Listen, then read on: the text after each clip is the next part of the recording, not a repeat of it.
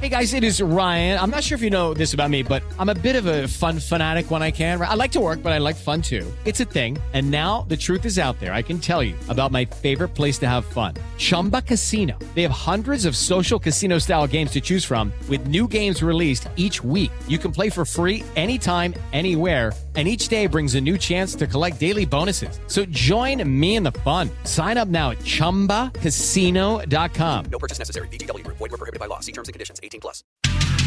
Jovem Pan Morning Show vai começar. Jovem Pan Morning Show está no ar. Jovem Pan Morning Show.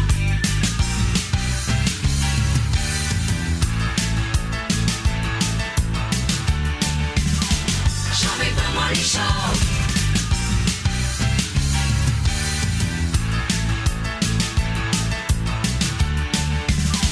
Jovem Pan Morning Show. Fala, minha excelência, bom dia. Uma ótima terça-feira para vocês que nos acompanham aqui na programação da Jovem Pan News. Hoje tem polêmica neste programa, hein? Porque o ministro do governo Lula defende a descriminalização das drogas para reduzir, segundo ele, a população carcerária. Ainda de olho na política, a gente vai discutir aqui no Morning Show de hoje. A ministra Carmen Lúcia, do Supremo Tribunal Federal, disse que o nome do advogado Cristiano Zanin não deve ser invalidado só porque atuou na defesa do presidente Lula. No sofá teremos hoje várias presenças ilustres. Cíntia Chagas estará aqui junto conosco para analisar os discursos mais fortes do dia e tem, obviamente, aquele entretê gostoso, cheiroso e perfumado. Certo, meu querido Felipe Campos? Bom dia, Paulinho. Bom dia, pessoal. Sejam bem-vindos também, você que está na rádio. Olha só, estamos começando o nosso Morning Show. Hoje tem Nani People viva aqui no programa. Vamos contar todas as curiosidades e até polêmicas envolvendo essa grande atriz e humorista. Pois é, daqui a pouquinho ela que é a rainha da alegria. Falando em polêmica, mais uma. Pois é, pessoal, tem uma conversa exclusiva com o filho da mulher que foi atropelado pela, pelo ator Lima Duarte, como vocês acompanharam. E a nossa hashtag de hoje é Morning Show. Use e abuse sem moderação. Suba lá e aproveite e faça tudo acontecer. Muito bem. Fê, vamos girar, vamos girar nossa reportagem aqui nesta terça-feira, porque o ministro da Fazenda, Fernando Haddad, se reúne com Roberto Campos Neto e quem traz informações dessa reunião é a nossa Luciana Verdolim, direto de Brasília. Bom dia, Lu.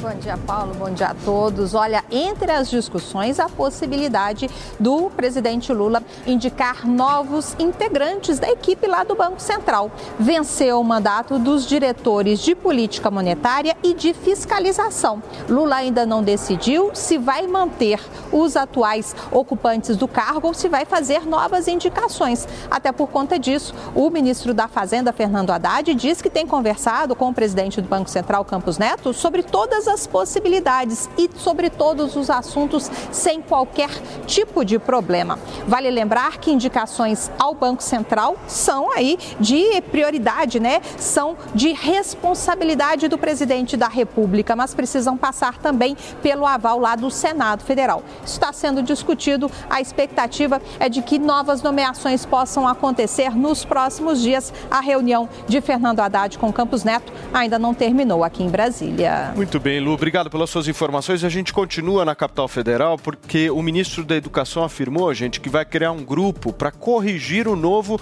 ensino médio e quem traz detalhes dessa fala é o Bruno Pinheiro.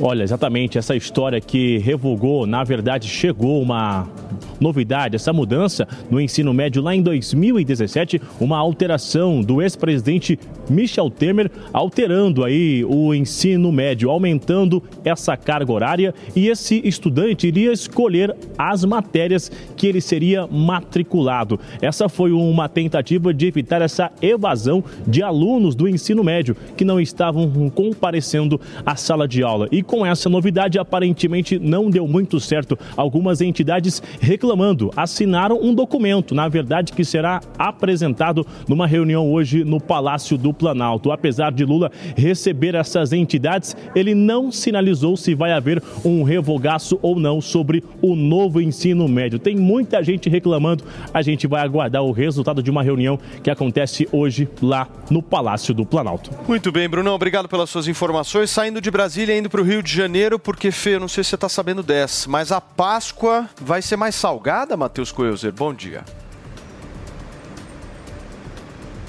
Olá, Paulo. Bom dia para você, bom dia a todos. Bem mais salgada, viu? O valor mais elevado nos últimos seis anos. Essa inflação chegou a caso, quase 14%. É, vai pesar no bolso, né? Principalmente quem tem apenas o salário mínimo. O incremento aí, o aumento de 5%, por exemplo, quem vai precisar comprar o ovo de Páscoa, por exemplo, vai ter que deixar de lado um quilo de arroz. Foi o que mostrou os especialistas. Muito bem, a gente teve um pequeno probleminha aí na conexão do Matheus Coelho, mas no final da história o ovo vai ficar mais caro, meu querido mais Felipe. caro, mais Exatamente. Daqui a pouquinho a gente traz mais informações para vocês em relação a isso. Gente, em entrevista à BBC News Brasil, o ministro dos Direitos Humanos e Cidadania, Silvio Al- Almeida, defendeu que o Supremo Tribunal Federal julgue uma ação que está parada desde 2015, que analisa a descriminalização das drogas. Almeida disse ser favorável à descriminalização das drogas e afirmou ainda acreditar que poderia diminuir a pressão sobre o sistema carcerário brasileiro. Turma, os dados mais recentes, só para vocês entenderem, de junho de 2022, mostram que a população carcerária do Brasil é de aproximadamente 837 mil pessoas. E eu vou colocar esse tema aqui em discussão. Eu começo por ele, o nosso queridíssimo Alexandre Borges. Coloca ele na tela aqui para mim, Edu, Mari, por favor. Fala, Lê, bom dia. Bom Você, dia. um bom conservador, é contra a descriminalização, né? Sim, a maioria, não todos, né? Não é um pensamento fechado, conservadorismo, mas em geral os conservadores são contra por um motivo é, de que ah, o conservador tenta entender o impacto real do, que, do consumo de drogas, principalmente nas camadas mais pobres da população.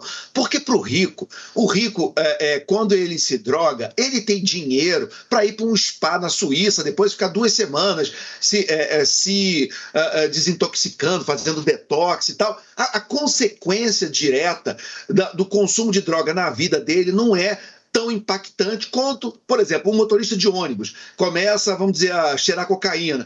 Aí, de repente, ele perde o emprego. Aí, perdeu o emprego, perdeu o casamento. Perdeu o casamento, começa a, a não ter renda para pagar a pensão alimentícia dos filhos, que dá cadeia. Aí ele começa a não ter dinheiro para pagar o traficante. De repente, um sujeito que era um trabalhador casado, de família, ele, em alguns poucos meses, ele já é jogado na criminalidade, a vida dele destrói. Então, é, é, eu lamento muito, inclusive, que muita gente da elite não entenda como a- o consumo de droga pode ser destruidor na vida de uma pessoa que não tem o mesmo dinheiro e os mesmos recursos que essa pessoa tem para ir para uma clínica cinco estrelas de detox no dia que parar de, de consumir aquelas drogas, enfim. Então, no geral, e outra coisa também, o- o- o- muita gente lê errado, lê mal os cânones do liberalismo, porque o liberalismo, quando ele diz que você tem a, a decisão individual e a decisão do indivíduo tem que ser soberana, esquece que quando você consome drogas, você perde uma parte da sua capacidade de tomar decisões. Então já não é um indivíduo pleno, né? É um indivíduo que à medida que ele vai mergulhando no vício, ele vai inclusive tendo características de dependência química, ele vai perdendo a capacidade de decidir. E a partir daí o próprio argumento liberal deixa de ter força. Então, no geral, o, o eh, o conservador ele é contra e num país pobre como o Brasil mais ainda que não tem tantos recursos disponíveis eh, para tratar o dependente químico. Muito bem, meu querido Alexandre Borges, fiquei só olhando para Mano Ferreira aqui, ele está extremamente insatisfeito com essa sua fala. Eu não queria de maneira nenhuma criar algum tipo de clima ruim no programa, mas a verdade é essa. Eu gostaria, já que nós abrimos aqui para o nosso panorama aqui geral, nossa câmera geral, apresentar o nosso sofá, certo, Fê? Por favor. Nosso querido Mano Ferreira, a Maiara de volta aqui ao nosso programa e hoje temos Josias Teófilo, ele que é Grande cineasta, Josias. um homem absolutamente articulado, certo? Muito. Daqui a pouquinho o Josias vai falar sobre isso. Inteligente, né? Ele é muito inteligente. Nós saberemos daqui a pouquinho. Veja só, meu querido Mano Ferreira, eu quero muito que você conteste o Alexandre Borges, porque o Alexandre Borges está todo pimpão conservador, entendeu? Eu quero entender se você concorda com isso. Ah, eu não, não concordo de forma alguma com a, com a colocação do Ale. Como bom liberal, eu defendo que os indivíduos adultos devem ser responsáveis pela sua própria vida. Isso inclui também a, o uso de drogas. Eu tomo café todos os dias, uma droga é, que causa efeitos de transformação do corpo. Tomamos álcool, acho que todos sabem que o abuso do álcool gera uma alteração da, das funções do ser humano. Açúcar. E, Aço- exato. E que quando estamos alcoolizados, não tomamos as decisões com plenitude, mas a questão é: a melhor forma de enfrentar o alcoolismo seria criminalizar o consumo de álcool? A experiência da lei seca nos Estados Unidos deixa claro que não. O efeito que você tem ao criminalizar a droga não é uma redução do consumo de drogas, o que muitas vezes seria desejável de fato, por uma questão de saúde. O efeito que você tem é o empoderamento do crime organizado, que, tendo recursos que são retirados do mercado legal, passa a se armar fortemente e aumentar a criminalidade. Justamente o que a gente vê no Brasil, onde o tráfico de drogas é uma fonte de recursos muito expressiva para o crime organizado, o que aumenta a criminalidade, os homicídios e o efeito sobre a população mais pobre da criminalização é viver no meio de uma guerra que não tem data para acabar e que também não tem chance de ser vencida, porque é, a lógica da- do consumo de drogas, infelizmente, não é capaz de ser contida pela proibição, como a gente sabe muito bem no cotidiano brasileiro. A única coisa que acontece é que você retira é, a venda da substância do mercado legal, empoderando o crime organizado. Muito bem. Josias Teófilo, você está com quem nessa discussão? Só para entender. Ah, olha, é, eu acho que não importa se você é conservador, se você é liberal, se você é de esquerda, uso de drogas tem um efeito muito evidente que é a perda da consciência. Existe uma imagem recorrente que Jung tem, quando dos sonhos dele, que ele sonha sempre que está numa floresta é, com uma vela e a vela é uma coisa muito a, o fogo da vela é uma coisa muito frágil, né? Ali existe uma cena de um filme de Tarkovsky que, que é exatamente essa mesma imagem. E o que é o fogo da vela? O fogo da vela é a consciência. É uma coisa extremamente frágil, né? Então, à medida em que você usa drogas, e estou dizendo as drogas mesmo, o álcool, ele é utilizado pe- pela, na humanidade há muito, há séculos, há milênios. O vinho, a, a cerveja produzida dentro dos mosteiros, não- isso já se adaptou, isso já está no gênio humano, o uso de álcool. O abuso do uso do álcool produz graves efeitos e isso deve ser combatido. Agora, a- mas isso não se compara com maconha. A maconha, por exemplo, que é considerada mais leve, né, ela tem uma relação direta com esquizofrenia. E eu não preciso nem de estudos para ver isso. Eu já vi pessoas próximas a mim que começaram a usar como se fosse uma coisa inocente, uma coisa inocente e desenvolveram esquizofrenia. Então, eh, não precisa ser de, não tem essa de direita, esquerda. O uso de drogas deve ser criminalizado sempre, entendeu? Inclusive, olha só, você vê no centro de São Paulo, as pessoas entram, isso é uma escolha individual delas, né? Elas entram ali por alguma situação específica e começam a usar crack. Daqui a pouco ela perde o uso das suas faculdades mentais e começa a cometer crimes para usar mais. E isso afeta a vida da cidade inteira, entendeu? A cidade de São Paulo, o centro de São Paulo está seriamente comprometido pelo uso dessas substâncias, que as pessoas, elas não têm ali mais consciência, o cérebro delas foi mudado pela própria substância, entendeu? Elas não, elas não têm mais a capacidade de discernir. Isso tudo tem que ser criminalizado, entendeu? Inclusive, eu digo mais, é, o, o uso em áreas públicas no, no Brasil é a coisa mais comum. Em todo canto você sente cheiro de maconha, que eu acho um cheiro horrível, desagradável, a pior coisa que você. E você no centro de São Paulo é praticamente legalizado. Isso tinha que ser levado a sério. Essas pessoas não podem ficar usando Mas o- drogas no meio da cidade para todo mundo Josias, ver. nos- Eu acho que tem um ponto válido da gente destacar aqui, que é o seguinte: a descriminalização não é a legalização. São coisas diferentes. né? Nós estamos falando simplesmente de deixar de enquadrar as pessoas que foram de alguma forma pegas aí utilizando isso como criminosos. A legalização é uma outra história. Ou eu tô. Eu tô... É, mas esse, é, esse é o ponto, né? são Acho que é importante diferentes. fazer uma diferença porque é É, significativo e, isso. e também, como eu estou dizendo, o fato de você ter um tratamento legal diferente de uma droga não quer dizer uma apologia do uso de drogas. É claro que drogas fazem mal à saúde e os- as pessoas precisam ser conscientizadas, os adultos Sim. precisam ter responsabilidade sobre o eventual abuso Agora, que faz meu mal ponto é o seguinte, minha querida Maiara. Há uma guerra contra as drogas estabelecida no Brasil há séculos. Eu quero saber se a gente venceu ela. Definitivamente não. Não vencemos a guerra.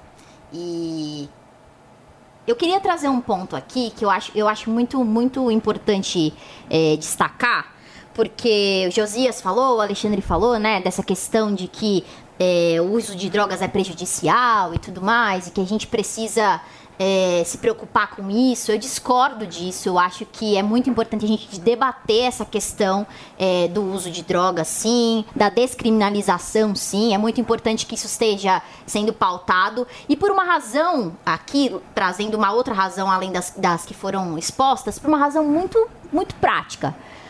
O Estado brasileiro gasta demais com o sistema carcerário. Hoje nós temos aqui no Brasil a terceira população, é, a te- terceira maior população carcerária do mundo. Três, um, um em cada três é, pessoas que es- estão hoje submetidas ao cárcere são, são pessoas que, que foram submetidas ao cárcere em razão do tráfico de drogas. Então a gente precisa levar isso em consideração é, na hora que a gente vai debater essa questão da, da criminalização das drogas. É, deixa eu só acrescentar um ponto. É, a gente perdeu a guerra contra as drogas, sim, a gente perdeu e vai perder sempre. Assim como perdeu a luta contra os assassinatos, contra os, os roubos. Isso sempre existiu na história da humanidade, ninguém nunca conseguiu abo- abolir. E isso foi- nunca foi argumento para liberar.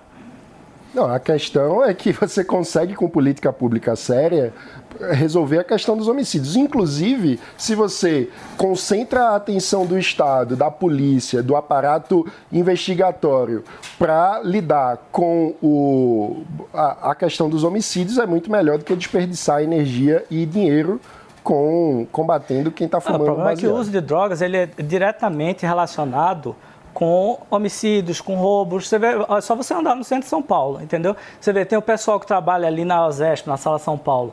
Já me contaram de um sujeito que chega ali com, com paletó, gravata, com a bolsa e pularam em cima dele, ele saiu de cueca. Foi assaltado, roubaram tudo dele. Por quê?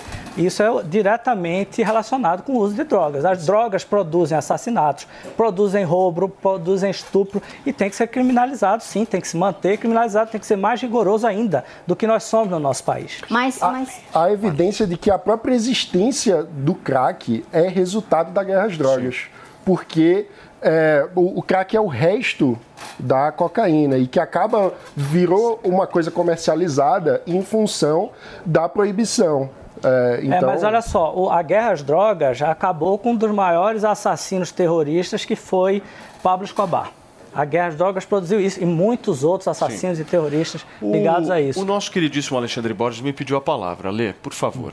Não, só para reforçar uma parte dos argumentos. Primeiro, eu achei curioso na discussão que é, não houve tão claramente a distinção entre o usuário e o traficante. E até no argumento da Maiara eu fiquei meio curioso e eu não quero ser leviano, então eu quero até dar oportunidade para vocês é, é, é, do lado que defende a descriminalização me esclarecer, esclarecer o público melhor se vocês não apenas querem a descriminalização do usuário, mas também do traficante porque ela falou que gasta-se muito em prender traficante, e aí eu não quero achar que eu entendi errado, mas é para soltar traficante também? Eu não entendi.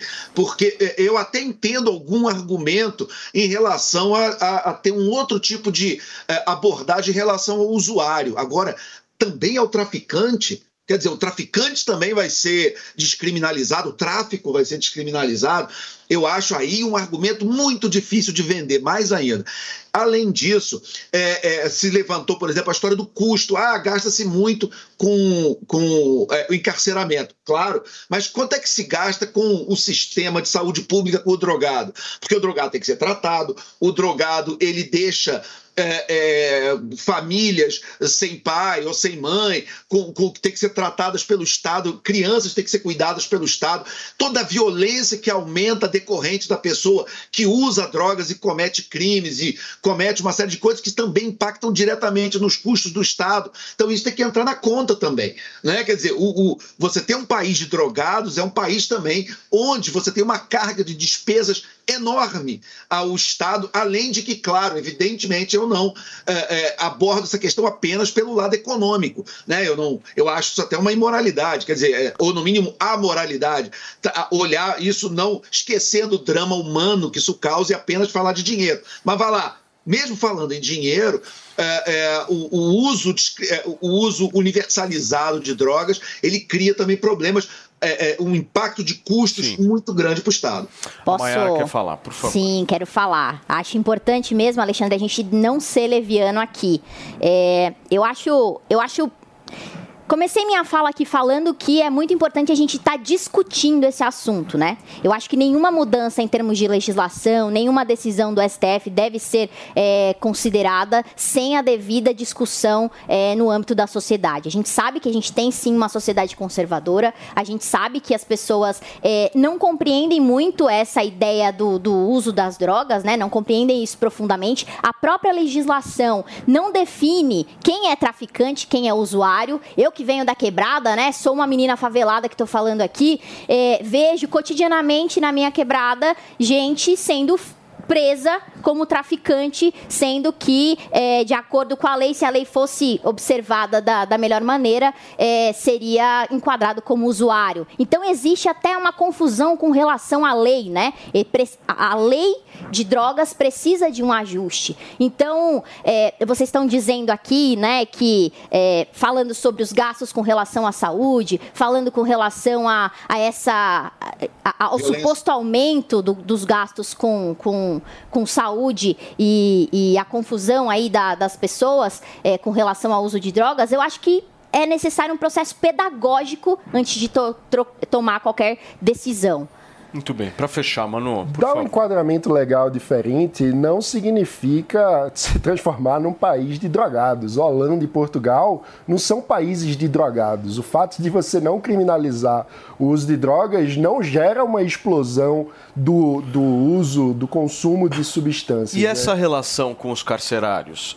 Porque ele tá, o, o membro do governo Lula, o ministro, está dizendo justamente que há uma relação que vai diminuir o número de pessoas Sim. presas. É justamente Fato, essa porque- questão da lei, né? Porque um terço dos presos provisórios no Brasil estão em função de tráfico de drogas. Em geral, são pessoas é, de menor potencial ofensivo. É preciso diferenciar o cara que é um aviãozinho do tráfico, que foi preso com algumas gramas de maconha, e são muitos, que, a depender da classe social, acabam tendo um enquadramento diferente como usuário ou como traficante, porque a nossa lei é omissa sobre uma regulação específica a respeito da quantidade de droga que configura consumo ou tráfico. Então, isso eu acho que é, é um ajuste é, fundamental que precisa ser feito, porque na falta de clareza da lei acaba acontecendo é, uma discricionariedade por parte da polícia e, no fim das contas, do juiz, que é muito danosa. É, é um dos elementos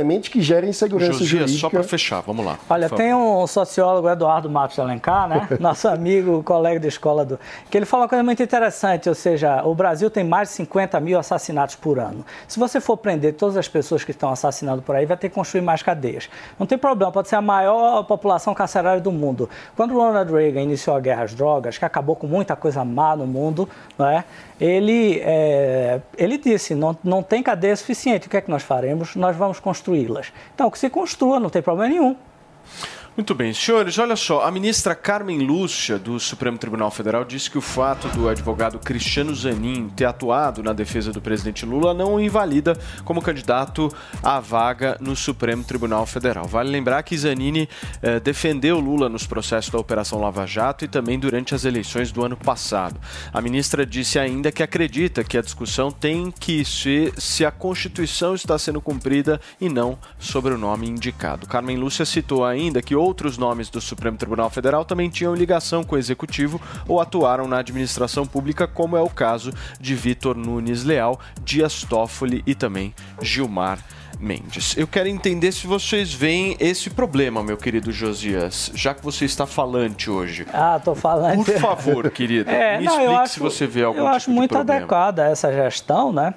Que ele coloque um advogado lá no STF para defendê-lo, né? Afinal, ele cometeu crimes reconhecidos e precisa de gente para defendê-los. Um dos problemas da democracia brasileira é que as pessoas estão os ministros indicados, em geral, isso é um, um problema histórico, né? Em geral, são colocados ali para defender quem os colocou. Então, Lula colocou seu advogado porque ele sabe que ele vai ser processado, porque ele produziu o maior caso de corrupção da história da humanidade, o mensalão e o petrolão, e ele precisa de gente para defendê-lo. E foi exatamente assim que ele foi livrado da cadeia, por gente que ele próprio colocou dentro do STF. Né? Ô, Foram essas o pessoas- Bolsonaro fez a mesma coisa? é, acho que sim. Por isso que a indicação dele foi tão ruim. As duas indicações foram tão ruins. Né? Porque os presidentes indicam pensando em si próprios e não no país. Entendeu? Muito bem. Minha querida Mayara, como é que você vê isso? Eu discordo em absoluto da posição do, do Josias. É, como a ministra mesmo disse, existem critérios que são estabelecidos na Constituição Federal para que você nomeie uma pessoa que vai ocupar uma vaga no Supremo, né? Então, a pessoa precisa ser brasileira nata, precisa ter reputação ilibada e notável saber jurídico e tem um range de idade ali que tem que ter mais de 35 anos, menos de te- 75 anos. O presidente indica, o Senado valida por meio de uma sabatina. E eu gostaria de pontuar aqui que existe um instituto no direito chamado suspeição.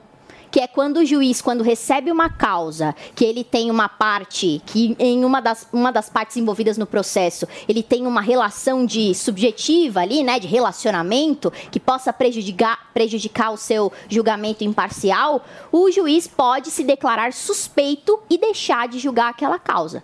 Então, nesse caso aqui que, você- que o Josias acabou de levantar, né, caso o Zanin seja indicado ao STF, entre aí como ministro do, do Supremo e receba uma causa que o Lula está envolvido como uma das partes, ele pode muito bem se declarar suspeito. E se ele não fizer isso, ele pode inclusive sofrer impeachment por crime de responsabilidade, porque se o juiz recebe uma causa da qual ele é suspeito e ele não se declara suspeito, ele incide sim nesse crime de responsabilidade. Mas meu ponto é o seguinte, não haveria nenhum outro nome no meio jurídico que poderia cobrir, suprir aí essa demanda no Supremo Tribunal Federal, mano? Pois é, o, o meu ponto sobre. Eu acho que, no caso, a ministra eh, Carmen Lúcia fala, faz essa declaração, porque da posição dela não tem muito o que ela possa falar diferente disso, né? Porque pode ser um futuro colega, alguém. Enfim, ela é uma ministra do Supremo, ela não é uma senadora que vai avaliar o mérito de fato da indicação de alguém. Agora, eu tenho muita preocupação num contexto em que a gente tem uma crise da democracia brasileira, em que a gente tem uma crise de credibilidade do Supremo frente à sociedade, que a gente fique especulando em função de uma declaração do próprio presidente da República a indicação de um advogado pessoal do presidente para integrar a Corte Suprema do país. Isso é muito ruim porque aumenta a sensação na sociedade que a gente pode discutir até que ponto ela está correta ou não, mas o fato é que ela existe de que o Supremo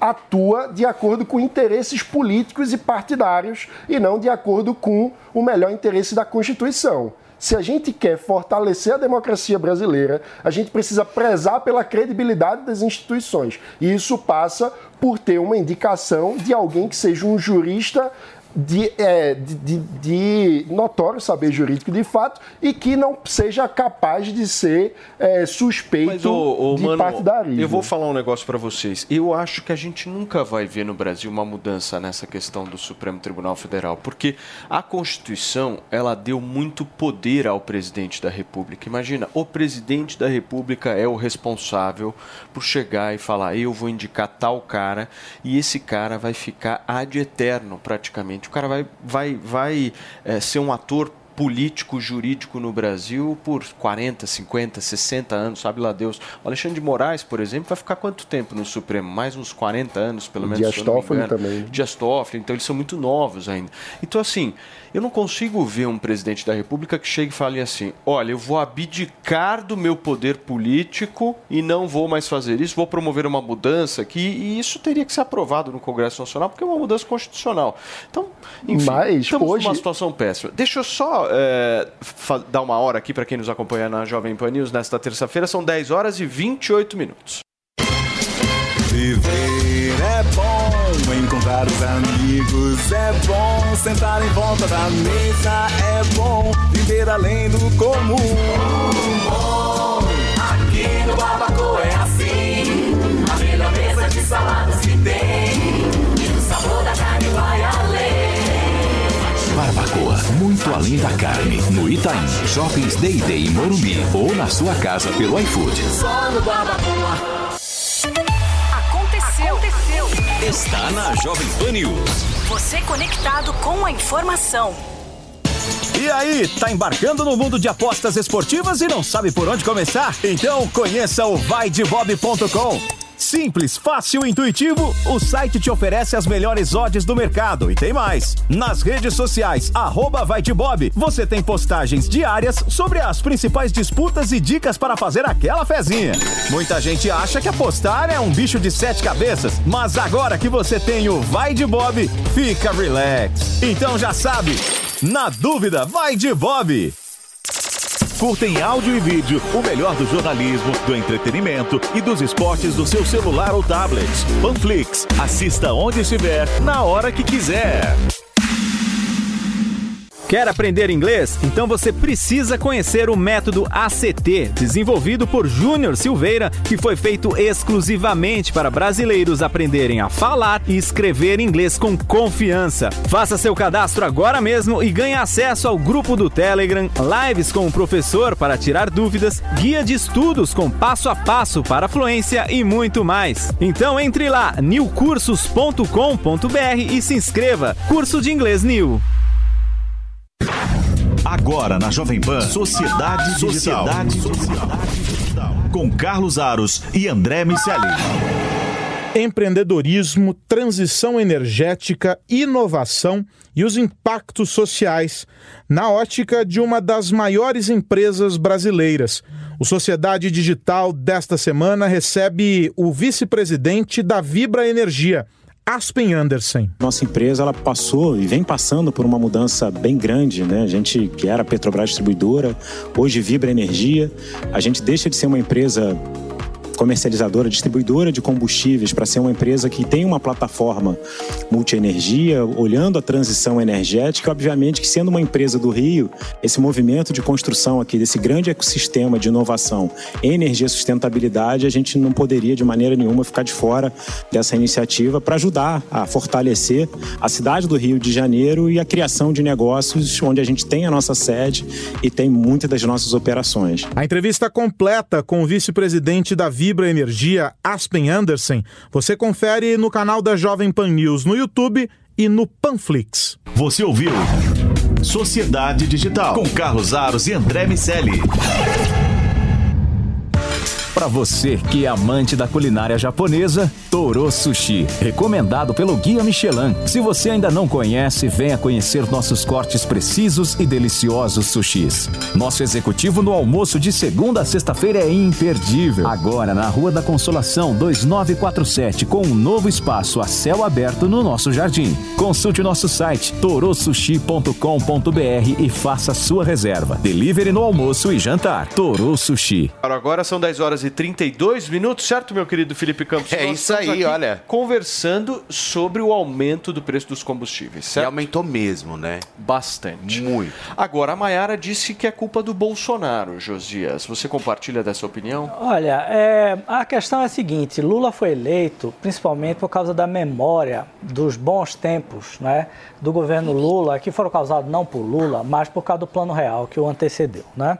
Então, as pessoas tinham essa boa lembrança, né? ah, as coisas eram mais baratas, etc., e votaram em Lula pensando que isso ia voltar. É, o aumento da, da, gasolina tem o potencial de acabar com a boa vontade das pessoas para com Lula, assim, na hora, entendeu? Então isso já está acontecendo e é natural que aconteça. Agora, sim, Bolsonaro é, fez uma medida populista e isso, isso, ia, isso ia acontecer e aumentar também na, na se ele tivesse sido reeleito. Agora, a questão é, vai aumentar mais no governo Lula. Por quê? Porque só as declarações deles, dos próprios integrantes do governo Lula, antes mesmo de colocar a faixa, já fizeram a Petrobras perder valor de mercado. Então, é, isso aí é o resultado de medidas populistas que vêm de muito tempo atrás. Não é só do Bolsonaro, vem de antes. Né? Você vê Dilma e o, o governo Lula e Dilma, que é que eles fizeram? Aumentaram o crédito, é, causaram com isso é, uma inadimplência muito grande, uma crise sem precedentes, uma crise do tamanho do coronavírus sem o coronavírus, e o resultado foi o que tá, a gente está vendo, a situação da economia brasileira, ainda mais após uma pandemia. Né? Agora, se a gente analisar 2003, né, que foi o primeiro ano do governo Lula e, e ao longo aí do, dos anos de mandato, ele teve uma ajuda muito forte por parte do boom de commodities que explodiu no mundo e a China, o crescimento da China de mais de 12% ao ano, enfim. A gente não tem essa mesma realidade, né, mano? E aí? Verdade. E também isso, não tem. Isso afeta diretamente no desempenho dele, né? Porque ele vai ter que enfrentar uma crise. Como é. é, que ele vai enfrentar essa crise? Por enquanto, ele só está querendo gastar mais. Pois é. O que ele deveria fazer? Ele deveria racionalizar o sistema de cobrança de impostos, fazendo uma reforma tributária bem feita, porque o Brasil é um país extremamente complexo para o empreendedor. São 1.400 horas por ano, em média, que uma empresa gasta para calcular quantos impostos tem que pagar, e aí a gente ainda tem que botar nessa conta quanto que a gente trabalha para pagar o imposto, que é, é uma coisa é, mastodôntica o Estado brasileiro, que precisa ser sustentado por todos nós. Então, era preciso racionalizar a cobrança de impostos, ter um horizonte de é, pagamento das dívidas do governo razoável, ou seja, um novo arcabouço fiscal que foi destruído, porque o teto de gastos foi feito um buraco no teto a cada ano, desde que ele foi criado. Então, a gente perdeu a credibilidade do teto, precisa de uma nova regra fiscal o que não foi apresentado ainda pelo governo, e além disso, a gente precisava integrar mais a economia brasileira ao mundo. O que, é que a gente tem visto na prática? Quase o oposto disso porque a cada sonho é, que o Haddad tem, ele acorda tentando criar um novo imposto, a cada dia ele vem com um novo discurso de imposto, no lugar de fazer uma reforma tributária que racionalize o nosso sistema, a gente tem visto até agora nenhuma, é, nenhum compromisso de qual vai ser o novo arcabouço fiscal, estava prometido para março, já estamos em março e ainda não temos a proposta apresentada pelo governo para que a sociedade possa discutir e, além disso, no lugar de integrar a economia brasileira ao mundo, o governo tem falado em criar um imposto de exportação e aumentar um imposto de importação, ou seja, em afastar ainda mais o Brasil da economia mundial. Muito bem. Ale, deixa eu trazer uma polêmica aqui neste programa, porque o ex-deputado Alexandre Frota, meu querido Felipe Nosso Campos, Frota. Nosso queridíssimo Frota foi condenado a pagar 50 mil reais de indenização por fake news contra um ex-dirigente do PT. Olha que louco isso. A condenação também pede que Frota publique uma retratação nas redes sociais e mantenha por 15 dias no mínimo sob pena de multa de 150 mil reais. Para a gente relembrar um pouquinho, a história foi a seguinte, gente. Em outubro de 2018, Frota acusou Gerson Florindo de Souza de ter se passado por um apoiador do ex-presidente Jair Bolsonaro e xingado o então candidato à presidência da República pelo PT, Fernando Haddad, durante uma missa em Brasília. Só que Gerson foi lá e apresentou documentos comprovando que na mesma data ele estava em uma reunião em Ubatuba litoral norte do estado de São Paulo. E o nosso queridíssimo Frota vai ter que pagar. Fê. Ele vai ter que pagar. O Frota vai pagar. Tem revista dele vendendo a 12 reais na Shopee. A 12? Sério? É só, é só chegar lá, comprar, ajudar o Frota a pagar essa dívida. Eu gosto do Eu Frota, acho que a gente, tem, a gente tem que se unir pelo Frota. Frota é gente boa. Eu também gosto. O, o ponto só é o seguinte: olha como, como as coisas são malucas, né? O Frota que apoiou o PT, então vai ter que pagar um dinheiro para um apoiador do PT. Ou seja, a justiça ela não acompanhou a mudança política, né, que aconteceu ali, certo, meu querido José? Você como um bom cineasta tem muito apreço por Alexandre Frota. Ah, é, né? pois é. Não, na- tem uma época até que é curiosa dele. Agora, vou dizer o seguinte, ele até eu também fui difamado por Alexandre Frota. Ele saiu falando de todo mundo, não é? E é Mas ele figura teve coragem de defamar você. é, e ele é uma das pessoas assim que mais, é, uma das pessoas, olha, de- desde o começo, é, eu não, não vejo como é que, não entendo como é que as pessoas da direita não notaram o problema que seria, né? E foi eleito pelo pessoal aqui de São Paulo, da direita e tal, e terminou assim. São pessoas que entram na política e não têm estabilidade emocional, não têm uma postura é, Adequada. né, em relação à vida, sabe, constante, correta, e o resultado é esse aí. Essa é uma coisa co- completamente absurda, né? Muito bem. Maiara, como é que você vê isso, essa, essa relação aí do Frota com o PT? Porque no final das contas o Frota ele acabou não tendo espaço né, no, no governo. Eu acho que ele almejava alguma coisa dentro É, esqueci governo. de lembrar de uma coisa. Observe, o Frota foi uma das pessoas que instrumentalizou o inquérito das fake news dentro do Congresso. Inclusive com erros assim crassos, né? Por exemplo, ele comparava os nicks das pessoas com outras pessoas e ia lá denunciar dentro do Congresso, né? Então foi uma coisa ridícula. tudo foi- errado, né? E é, tá, instrumentalizou inclusive o STF no inquérito das fake news. Fala, Mar. Pois é, é, o Frota. Olha só que curioso, hein? Dessa vez vou concordar com o José. Acho sim que é, é consequência de uma pessoa que não, não é da política, né? E talvez falte um pouquinho de personalidade para defender ali de forma firme, convicta, em que lado está, né? Então isso é só reflexo das. Da, é só consequência das escolhas que o Frota fez, escolhas equivocadas, na minha opinião. Eu vou mandar uma mensagem pro Frota aqui falar que vocês estão falando mal. É Tá isso. sacanagem isso. Manda. meu. Manda mesmo. Vou mandar. Eu acho que um Ou ponto. então pede pra ele entrar por Skype. Peraí. Ô Frota, estamos ao vivo aqui na Jovem Pan. Os caras estão falando mal de você aqui, meu. Não quero de maneira nenhuma É criar um isso. tumulto, hein? Só tô mandando pra você ficar sabendo. Pronto. Mandei. Uma coisa que eu acho importante nesse caso é lembrar que a verdade importa e que a mentira não pode ser impune, né? A gente passou alguns anos, eu acho, algumas, talvez algumas décadas, né? é, normalizando a mentira no debate público brasileiro. E isso é muito ruim, é muito deletério, isso afasta a sociedade brasileira da resolução dos seus problemas concretos porque a gente não pode ficar debatendo o mundo da fantasia, a gente tem que debater com base na realidade. Então, esse caso que o, o Frota estava mentindo sobre alguém, independentemente do mérito da, da pessoa e tal, nem conheço quem é o, o, a- o, o opositor, a vítima aí do Frota nesse caso, mas o fato é. Não dá para mentir. A gente precisa tentar restabelecer o mínimo de sanidade no debate público, onde a verdade seja uma premissa. Muito bem. Meu querido Alexandre Borges, pra gente fechar esse raciocínio em relação a Alexandre Frota. É, é, vamos lembrar que o Alexandre Frota ele pediu falência como pessoa física e ele é considerado oficialmente falido. Né?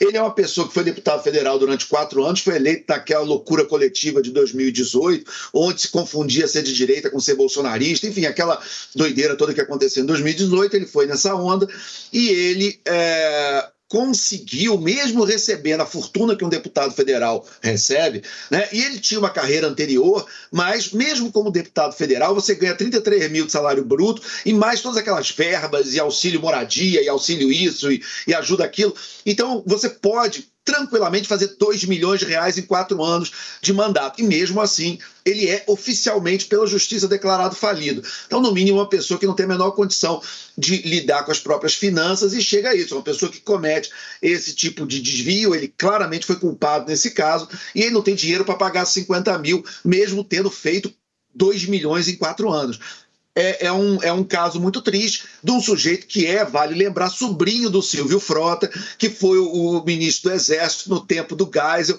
que tentou é, é, é, não deixar que acontecesse anistia, abertura, que era da chamada linha dura.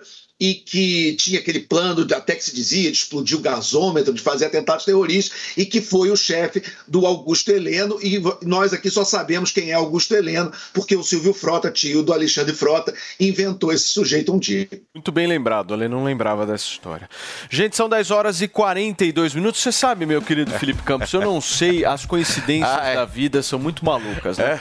A gente estava aqui falando agora de Alexandre, De Alexandre Frota, Frota. e quem senta no nosso sofá? Pois é. Donato, certo? É, é, olha, Tem uma Donato, correlação isso. é verdade. tem uma correlação. Quando você chega, o Alexandre Frota dá pulos de alegria. Dá pulos de alegria, não só querido ele, viu? Donato? Tudo bem, bom dia, bom dia pra sucesso, você que hein? tá ouvindo a gente. Cara, sucesso. Que sucesso. Tô me sentindo muito honrado de trazer Muito aqui o obrigado. Max Viril no programa de vocês, porque a quantidade de gente que liga na nossa central pra dar Mentira, é depoimento verdade? é um negócio absurdo. Eu achava que pelo fato de ser um tabu a gente falar de impotência sexual, de ejaculação precoce e tal, é, que seria difícil as pessoas darem depoimento, Sei. né? Cara, ontem a gente recebeu uma ligação lá, tomei um puxão de orelha de um, de um- de um ouvinte. Por quê? Ele falou assim, ele falou, ó, vocês ficam falando que o Max Viril é pra quem tem mais de 40 anos tal. Eu tenho 70 e eu tô tomando o Max Viril e tá Caramba, funcionando. que legal. Ele é do interior de legal. Minas, assiste a Jovem Pan pela, pela internet. Pela internet, e pelo deu, YouTube. E deu o depoimento dele. Então é o seguinte, olha, você que tá ouvindo a gente pela rádio ou assistindo agora pela TV, o que, que é o Max Viril? O Max Viril é um produto natural que é resultado de anos de pesquisa para que a gente pudesse resolver três questões da saúde sexual masculina: ejaculação precoce, problema de impotência e a- o aumento da libido e do desejo. É desagradável, né? É muito desagradável quando a gente tem esse problema, mas é mais desagradável quando o homem assume uma postura de se Você enganar. acha que isso é pela ansiedade ou é por que que o homem acaba A ansiedade é o principal funções? fator que causa a, a, a impotência sexual e a ejaculação precoce. Até se, eh, se você pesquisar e você que está em casa, você vai ver que dos cinco fatores que mais influenciam, a ansiedade e os problemas psicológicos são os que mais afetam. Sei. É, então, o mais importante é o homem parar de dar desculpa para ele mesmo. Sei. Ele perceber que existe solução para isso. E o Max Viril é uma solução que cabe no bolso, é uma solução natural e é uma solução que serve para quem tem diabetes, para quem tem pressão alta, para quem toma algum tipo de medicamento, não pode usar aqueles famosos azuizinhos da, da farmácia. Sei. O Max Viril vai ajudar. Porque não é medicação, né? Exatamente, ele não é medicação. É natural. Ele é um produto natural. E eu já quero abrir aqui o telefone, o 0800 015 1313, porque, ó lá, começou a tocar. Começou. Quando a gente vem aqui... 0800 015 1313. 13, 13. Quando a gente vem aqui no Morning Show. Pra levantar a cabeça, Brasil. Levanta a cabeça, Brasil! Quando a gente vem aqui, a gente prepara um lote de produtos É. que realmente tem benefício para as pessoas. Que legal, Donato. Então, um dos benefícios é o Max Viril Control. Esse é esse, bom. esse Esse é gel bom. aqui, ó, isso daqui tá fazendo muito sucesso, porque você vai passar antes da sua intimidade sexual, ali no, no órgão sexual masculino, e ele vai tirar a sensibilidade do homem. O que, que significa isso? O homem vai durar mais tempo, vai acabar com a ejaculação precoce. Então ele tá fazendo muito sucesso. Ô, Donato, sabe uma coisa que eu percebi? É, é assim.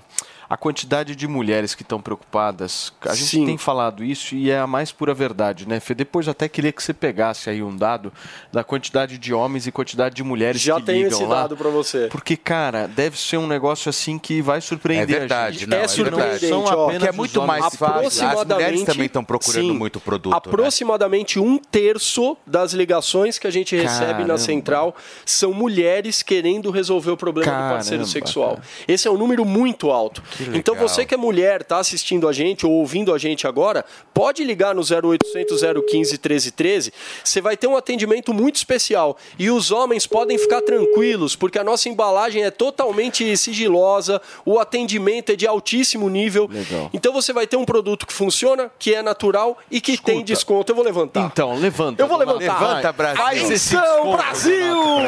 É menos da metade do preço hoje. É menos da metade. É menos Menos da metade? 60% de desconto. 60%? E como eu sei que o Paulo Matias é chorão, ele fica pedindo pro Sim, pessoal claro.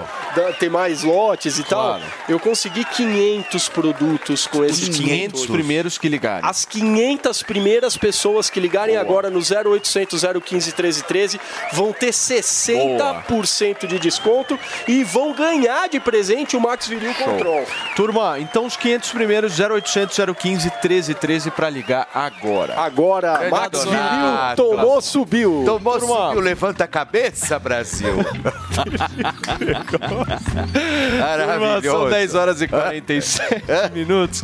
Olha só, o governador de Minas Gerais, Romeu Zema, foi alvo, Fê, de questionamento judicial do Superior Tribunal de Justiça por comentários sobre os atos do dia 8 de janeiro lá em Brasília. De acordo com o Supremo Tribunal de Justiça, o governador teria dito à revista Veja que as autoridades trabalharam para que os ataques ocorressem de forma que, colocando-se na posição de vítimas, pudessem obter supostos ganhos políticos perante a sociedade brasileira e a comunidade internacional. Os questionamentos são relativos a esses comentários. Ainda segundo o STJ, as afirmações do governador de Minas Gerais não teriam base em provas e podem configurar crime de calúnia. Meu querido Josias Teófilo. Olha só, é, primeiro, a afirmação dele faz todo sentido. Inclusive o mini- ex-ministro Raul Jugman. Qual disse, sentido? é, do- o que ele falou da possibilidade de, de que se deixou é, as pessoas cometerem crimes para obter proveito político disso. Uma leniência por parte do governo Exatamente, federal. é. E eu acho que é, aí está a importância da criação da CPMI, né? que foi feita pelo é, André Fernandes. Né? Então, é, e de fato, o Raul Jugman, falou o ex-ministro Raul Jugman, né? ele disse é impossível inv- invadir aqueles palácios, porque tem uma frota ali dentro, tem uma, os policiais ficam ali dentro. Todo, e a gente sabe que as pessoas, muitos policiais foram dispensados de última hora. Ou seja, indícios existem. Agora, é preciso se averiguar e chegar até as últimas O que consequências. você está dizendo em resumo da ópera aqui é que a esquerda tentou invadir os palácios. Não, Seria nada isso? disso, nada disso. Olha, as massas, qualquer massa, isso está lá no livro. Foi um ato promovido pela direita ou pela massa esquerda? Pe- Pela direita, evidentemente. Agora, o que se quer investigar é até que ponto a esquerda deixou isso acontecer para obter eh, proveito político. Mas, mas. Josias, deixa eu te fazer uma pergunta. De quem que é a responsabilidade é, Não, é da segurança pública no Distrito Federal? Os É, olha- policiais ali, eles obedeciam a quem? Tá, não só tá, o Distrito Federal, aqueles palácios tem não só do Distrito Federal, mas tem coisas federais também. E tem as polícias federais também. Então, Tem o Mas- Gabinete de Segurança Institucional do presidente é. da República. né? Mas em termos de proporção, né? é-. Quem estava fazendo a escolta da galera que estava fazendo a manifestação eram policiais militares, né? Sim, em um número muito reduzido, né? Porque aquela, se sabia, pela quantidade de ônibus que estavam vindo, né, que é, ia ser uma grande manifestação. As massas, por princípio, elas, são, elas se descontrolam. As pessoas fazem. Está no livro Massa e Poder de Elias Canetti. Quando as pessoas estão junto uma massa, elas fazem coisas que elas sozinhas não fariam. Uhum. Entendeu? Então as massas por si, elas. Isso. Manobram. Quantas vezes a esquerda, durante o governo Temer, é, em 2017, o- a esquerda tocou fogo no- no- ali na- naquele gramado, tentaram invadir, mas não conseguiram. Então, como é, que de repente aquelas pessoas com manifestações que sempre foram pacíficas, as manifestações da direita sempre foram pacíficas, entendeu? De repente, a coisa, evidentemente, que as pessoas que estavam ali e que invadiram e que depredaram têm que ser punidas. Agora, também tem que se investigar até, até que ponto houve leniência. E para isso que serve a CPMI. Agora, jogando um pouquinho de pimenta no nosso debate, quem ficou acampado em frente ao exército também precisa ser punido? Porque estava pedindo de alguma forma uma intervenção militar. Não, olha, se for punir assim, tem que punir todos os comunistas do Brasil, todos os socialistas do Brasil, inclusive Lula. Tem que punir todo mundo. Então, o que acontece é, essas pessoas, se acampar no, no Congresso, a pedir intervenção militar, isso não é crime. Entendeu? Agora, é, você tem que instruir essas pessoas de que isso não é o caminho correto para o Brasil. É basta ver o que era o Brasil em 1964 e o que era o Brasil no final da década de 80, quando os militares deixaram o poder. O país piorou muito. Então, essas pessoas têm que ser instruídas. Mas você prender as coisas do jeito que foi feito, isso me parece muito estranho. Por que, que você E essa tá. história. Por que, que você tá brava, Mayara? Não, tô ouvindo com atenção aqui os argumentos do Josias. Porque, primeiro, né, quem. É importante discutir quem foi leniente nessa situação, mas a leniência, pelos que os, pelo que os fatos demonstram aí, foi do governo do Distrito Federal. O, o governo federal não tinha tanta, é, tanto poder ali para conter a, a galera que estava invadindo né, o, o, o espaço público ali. Então, eu acho que é importante pontuar isso. O governo, o governo federal não tinha todo esse poder, a leniência foi por parte do governo do Distrito Federal, que tem ali o comando das polícias, e o governador do Distrito Federal era o ibanês bolsonarista, né? Então, é importante pontuar isso antes de tudo. Agora, falando sobre o Zema, né? É, algumas pessoas podem achar exagero essa, essa interpelação judicial que foi apresentada por dois deputados aí, é, que se sentiram é, lesados, mas a lei ela garante isso, né? Nos crimes contra a honra aí, difamação, calúnia, é, existe essa possibilidade de você apresentar uma interpelação judicial e eu acho importante que isso seja feito, porque quem ocupa um cargo público tem que ter a noção da responsabilidade que tem, né? Ele ter falado isso tem um impacto, tem uma relevância. Agora, então... do seu É, ponto aí de vista, você acha que, por exemplo, o Ibanês merecia ter sido afastado do cargo, mesmo Sim. tendo votos? Sim, sim. Por uma única pessoa, por um ministro do Supremo, vai lá, caneta e tira uma pessoa que foi Ele eleita. tem essa competência, né? Eu então. Não, não tem, né? A competência de afastar um governador é da Assembleia Legislativa, não do ministro do Supremo, né? É uma questão federativa, isso é um ponto. Outro, sobre o Zema, a gente pode discutir o mérito do argumento dele, mas, na minha visão, ele está fazendo uma análise política. A gente não pode, ele não está atribuindo responsabilidade a uma pessoa específica, dizendo esse aqui foi leniente. Ele está fazendo uma análise política que a gente pode concordar ou discordar. Eu, pessoalmente, acho que não é o melhor take político, mas a gente não pode retirar de um agente político o direito de fazer uma análise. Não, e que momento que a gente tá vivendo, né? Os caras estão achando que o Zema é perigoso. Pelo amor de Deus. Não, e, e uma coisa que eu queria saber é o Zema é o seguinte, cara mais tranquilo, pelo queria menos saber vendo por lá que- aquele que mineirinho que de o, boa. O, a- o governo, por que, que o governo Lula está se opondo tão fortemente à CPMI? Não é bom que se esclareça? Por que, que o governo não quer uma CPMI? Agora, Josias, o Alexandre Borges é contra essa CPMI, não é, Ale? Olha, é uma questão delicada porque é o seguinte, é, eu sou contra, na verdade, a zapicracia, né? É, é essa, esse regime onde qualquer teoria conspiratória do Zap parece que é verdade porque está no Zap, né? Nesse, nessa realidade, nesse multiverso criado no Zap, onde, por exemplo, o, o, o- você tem uma manifestação bolsonarista que invade prédios e a culpa é da esquerda. Cara, olha, não tem ninguém mais contra a esquerda do que eu. Agora, tu tem limite, né? Quer dizer, é claro que você pode até ter algum argumento em relação à incompetência. Os caras tinham uma semana de governo, o negócio foi em 8 de janeiro, o governo tinha uma semana, o Flávio Dino estava chegando, os caras estavam chegando. Eles podem ter sido incompetentes? É possível. Eu, e, e- e- algum tipo de levantamento administrativo ser feito sobre isso? Pode ser feito. Afastar o Flávio Dino e trocar o ministro da Justiça porque em uma semana ele foi incompetente?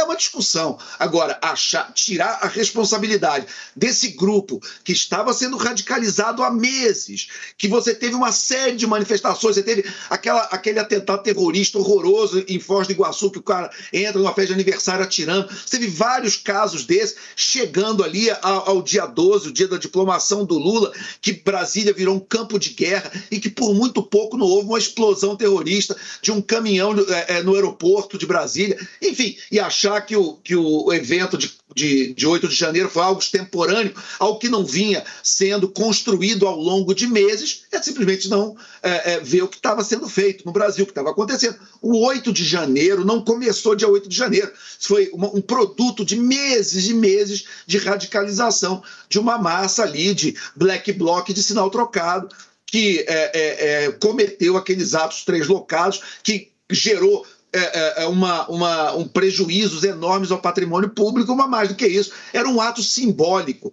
É, é, eu já lembrei aqui, vou lembrar de novo, da mesma maneira que a Al-Qaeda, lá no 11 de setembro, por que, que eles destruíram o, o, um prédio do Pentágono, por que, que eles foram atrás do World Trade Center e eles queriam de, é, de, destruir também o Capitólio? Pelo simbolismo dos prédios. É isso que terrorista faz. Terrorista vai atrás de símbolos e invadir os três prédios do Executivo, do Legislativo e do Judiciário também. Foi um ato terrorista pelo simbolismo todo envolvido ali no caso. E sim, tem que ser investigado esse caso? Tem, mas tem que ser investigado em relação a quem cometeu os crimes, né? É, é, e não. Porque é o seguinte: a, a, as CPIs elas já foram desmoralizadas no momento em que a, a, CPI da Covid ficou meses investigando, fez um relatório de mais de mil páginas, com uma série enorme de crimes ali que foram apontados, foi engavetado pelo Augusto Aras, e depois o seu Rodrigo Pacheco conseguiu engavetar a CPI do MEC, onde claramente tem enormes evidências de corrupção, de troca de emendas é, por, por barras de ouro, por tudo que foi feito ali. Então, sim, é, é, precisamos de CPI no Brasil, precisamos, mas também precisamos que as CPIs, depois que elas descubram as coisas, que isso vire investigação, como não aconteceu no caso da CPI da Covid, que eu espero que aconteça um dia, e se eu puder, vou todo dia lembrar disso. E no caso da CPI do Perfeito, MEC, que foi adiada, mas que tem que ser colocada um dia. E em termos de ordem cronológica dos crimes, a CPI do MEC. Perfeito. Perfeito. Josias me pediu rapidamente. É, duas coisas. Primeiro, eu gostaria de salvar a reputação das teorias conspiratórias, né? Porque eu, pessoalmente, eu preciso de novas teorias conspiratórias, porque as minhas todas se confirmaram. Tá né? meio, tá meio embaixo. É, essas... se confirmaram, inclusive, no noticiário, né? É, então, por exemplo, uma das teorias conspiratórias era sobre a origem laboratorial do coronavírus, né? E isso já está se confirmando. Já tem indícios muito claros de que isso aconteceu. Agora, outra coisa é, o motivo da radicalização não foi só causado pela direita. Uma coisa é certa, o ponto pacífico aqui é, o que aconteceu em 8 de janeiro foi lamentável. As pessoas cometeram crimes têm que ser punidas. Agora, o motivo da radicalização, ele não, não está só dentro da direita, não é? O que aconteceu foi, a gente viu uma eleição sob censura, inclusive da Jovem Pan. Inclusive onde você está, Alexandre Borges. Nós vivemos uma censura aqui dentro, uma censura lamentável, sem precedentes. Quem me conhece sabe que eu não tenho a menor simpatia para o Brasil paralelo. E, entretanto, eles foram censurados. Olha, censura, existiu censura na ditadura, só que a censura, os censores mandavam um censor para o cinema, o censor ia ver o filme, mandava cortar alguma coisa ou censurava o filme inteiro, depois que o filme, inclusive, estava dentro, em cartaz. A censura temática foi inventada no Brasil nessa eleição. Isso nunca havia acontecido na história do Brasil, censura temática. E isso aconteceu com o Brasil Paralelo. E isso é um absurdo. Censuraram um filme, um documentário, um infoproduto, o que seja, simplesmente porque tratava da, da facada de Bolsonaro, que foi um fato histórico que aconteceu e que merece ser retratado no audiovisual brasileiro, não tem problema nenhum. Então, isso é um dos motivos da radicalização. Outro motivo, o TSE proibiu o governo, o, é, o Lula, é, Bolsonaro de, citar, de dizer que Lula defende aborto, quando Lula evidentemente defende, defendeu, não foi uma vez, muitas vezes, o seu partido defende e tentou aprovar o aborto em 2008, né? e é, agora está aí a ministra defendendo o aborto. Nós, nós, nós defendemos a descriminalização. Ela está dizendo. Agora tem um ministro defendendo a descriminalização das drogas. Quando Bolsonaro tentou falar que dizia isso, é, ele foi proibido. Então, o motivo da radicalização parte também do que está acontecendo no Brasil. O Ale, por favor, rapidamente, que a gente tem uma pauta extensa hoje. Vamos lá. Ah, é? Não, então tá, a gente não precisa ficar estendendo isso não, mas é, é só para lembrar também que o Romeu Zema ele quer ser candidato a presidente, ele tá, é um candidato em busca de um discurso. Sim. E se, é, se ele acha que ele vai apelar para um eleitorado mais radicalizado com esse tipo de conversa, o futuro dele muito político, legal. ele é um cara muito provinciano e ele vai ter muita dificuldade de sair ali daquele universo de Minas Gerais se ele continuar muito nesse tipo bom. de, de discurso. Muito bem. Turma, Fê, vamos, Oi, vamos falar sobre cozinha, porque a nossa queridíssima Isabel Álvares, ganhadora do maior reality show gastronômico do Brasil, está aqui, firme e forte, conectada para conversar Olha com a a gente. aí, que linda. E eu quero entender um pouco, minha querida, que, que você tá achando aí desse rolê todo uh, culinário? Eu quero entender um pouco esse curso sensacional que você criou com a New Cursos, porque é o seguinte, veja só, o quase ninguém tá sabendo, mas você entrou como uma das favoritas para ganhar a edição que você participou do MasterChef, certo? Oi, Paulo. Oi, pessoal do Morning. É um prazer estar aqui com vocês hoje. Valeu. É isso mesmo, Paulo. Eu, quando eu entrei né, no Masterchef, foi o programa que eu ganhei, inclusive o meu troféu tá ali atrás, ó, na minha estante aqui, que é um dos maiores orgulhos da minha vida. É, eu, eu entrei como uma das favoritas por causa de um conhecimento específico, que era a maionese. Uma maionese que eu fiz super rápido, na mão, e aí o Jacan já se impressionou e eu percebi que ali eles falaram, ok, essa menina sabe cozinhar sabe os fundamentos da cozinha, né? Que legal, Ô Isa, hein? e deixa eu te fazer uma pergunta. Você está fazendo então esse, esse curso com a nossa New Cursos? Eu quero entender o seguinte: esse é o primeiro curso, né, da, da, da New em relação à culinária, né? Isso mesmo. Eu não. Eu acho que nós estamos com um pequeno probleminha, com a probleminha nossa com Isa. a- Você com me a ouve, Isa. Isa? Gente, vamos fazer o seguinte, ó, que improviso ao A. Isa o ponto é é o seguinte, câmera close aqui, daqui a pouquinho a gente Olha volta só. com a Isa. O ponto é o seguinte, turma, entra no www.newcursos.com.br. Quando eu falo New Cursos, é niucursos.com.br. E se você apontar a câmera do seu celular para esse QR Code que está aparecendo aqui do lado direito da tela, você tem 75% de desconto nesse curso sensacional de gastronomia da nossa queridíssima Isabel Álvares, que foi vencedora do Masterchef. Então a mulher manja de culinária, entende do que está falando. Melhor Se você quer- maionese do Brasil. se você, por exemplo, quer fazer uma maionese como faz Felipe Campos, aliás, a linguicinha de Felipe Campos, quando eu fui ali na É. Você não casa dele com uma ideia. articulação, Você não foi... tem ideia o que que é a não minha linguiça ideia. na maionese. Se vocês, por um acaso, querem justamente isso, newcursos.com.br, esse curso sensacional que a New Cursos está lançando hoje, certo? Com a nossa Isabel Álvares. Certo, minha querida Mariana? Vamos eh, girar o assunto por aqui? Ah, nós vamos fazer o seguinte, Fê. Hoje nós temos ainda aqui neste programa Cíntia Chagas, certo? Nani. Para a gente falar sobre um tema que Maiara adora, linguagem neutra. A Maiara é meio todes, né? Eu perguntei se ela era todes. ô. Ela é bem todes. A gente vai falar sobre isso daqui a pouquinho com a nossa Cíntia Chagas. E vamos receber também Nani People. Nani People e sua alegria festiva daqui a pouquinho aqui no Morning Show, hein? E tem uma exclusiva, Qual que é? Inclusive, com o Sérgio, que é o filho, pessoal. Da, da, da moça que foi atropelada pelo ator Lima Duarte. Ele vai entrar com exclusividade aqui no nosso Morning Boa, Show Fê. já já para atualizar tudo e contar o que realmente aconteceu. O Fê, mas antes a gente confere o giro de notícias aqui da PAN. Mesmo sem acordo, Arthur Lira tenta fechar comissões da Câmara. Regra principal para a escolha dos colegiados considera o tamanho de cada uma das bancadas. Zema é alvo do STJ por comentários sobre vandalismo em Brasília. Governador de Minas Gerais é acusado de calúnia por dizer que autoridades obtiveram ganhos políticos. Vereadora Iane Brena e o namorado morreram por asfixia, aponta laudo.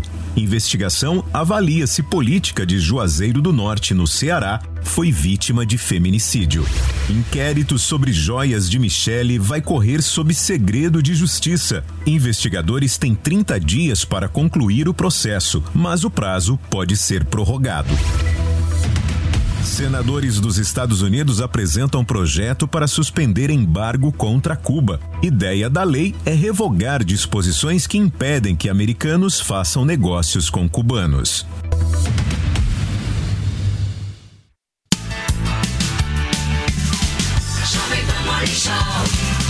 A partir do meio-dia, é hora do esporte no Bate Pronto. Tudo sobre as principais rodadas dos campeonatos e as informações atualizadas dos principais clubes do país. Bate Pronto, meio-dia, de segunda a sexta, na Jovem Pan News. Para você que é amante da culinária japonesa, Toro Sushi, recomendado pelo Guia Michelin. Se você ainda não conhece, venha conhecer nossos cortes precisos e deliciosos sushis. Nosso executivo no almoço de segunda a sexta-feira é imperdível. Agora na Rua da Consolação 2947, com um novo espaço a céu aberto no nosso jardim. Consulte nosso site torosushi.com.br e faça sua reserva. Delivery no almoço e jantar. Toro Sushi. Você já ouviu alguém chamar uma empresa de unicórnio? Unicórnios são empresas avaliadas em mais de um bilhão de dólares. Já imaginou investir numa empresa com esse potencial? Então junte-se à Jovem Pan na caçada do próximo unicórnio. Chegou Unicorn Hunters, o reality show que é sucesso nos Estados Unidos e na América Latina, agora no Brasil e aqui na Jovem Pan News. Unicorn Hunters. Assista, faça sua avaliação e acesse unicorn.com para investir no próximo unicórnio. Unicorn Hunters. Todo domingo às 5 e meia da tarde na Jovem Pan News e na Panflix, onde e quando você quiser. O iFood se uniu com a Gerando Falcões, CUFA e Ação Cidadania para ajudar as vítimas das chuvas no litoral norte de São Paulo. E você também pode contribuir. Faça sua doação pelo app do iFood, na finalização de um pedido ou no campo de doações. Os valores serão revertidos em alimentos, kits de higiene pessoal, roupas e infraestrutura. Ajude quem precisa. Doe você também.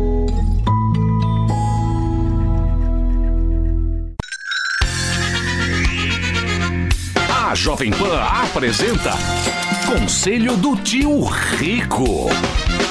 Senhoras e senhores, meu nome é Daniel Zuckerman e este é o Tio Rico. no Fala. Zuki. Toda vez que eu vou na tua casa, eu chego lá, pode ser três da tarde, uma hora da manhã, você e a Betina adoram assistir o mesmo filme. Se, se eu mentir, você me fala aqui na minha cara. Você lembra? É o filme do Morgan Freeman lá com o Jack Nicholson. Você sabe qual que é? Adoro o Jack Nicholson. Aquele adoro. Nunca é tarde demais. Nunca é tarde demais e tem outro que eu gosto. São Mas- os Intocáveis. Também. Francês, é. Mas é o The Bucket List, né? Exato, adoro esse filme. A tradução seria bater as botas, seria, não é isso? É verdade. E o filme tem um ensinamento maravilhoso, né? Os personagens são dois principais lá, eles estão infelizmente, infelizmente eles estão com câncer no pulmão, se encontram, Ah, sim, eu adoro esse filme. né? Eles Maravilhoso. são, tem um paciente terminal e aí eles resolvem fazer uma lista, 10 coisas pra fazer antes de morrer. Você com essa sabedoria, com esse cabelo branco que te traz tanto respeito, eu gostaria agora pra nossa audiência três coisas pra fazer antes de morrer. Não precisa ser 10 que nem tempo a gente tem. Três. Vou te falar, eu gosto, eu tenho uma sinergia muito grande com pessoas que viajam muito, Zuki. Quanto mais você viaja, mais você tem reflexão e conhecimento da tua própria existência, do teu país.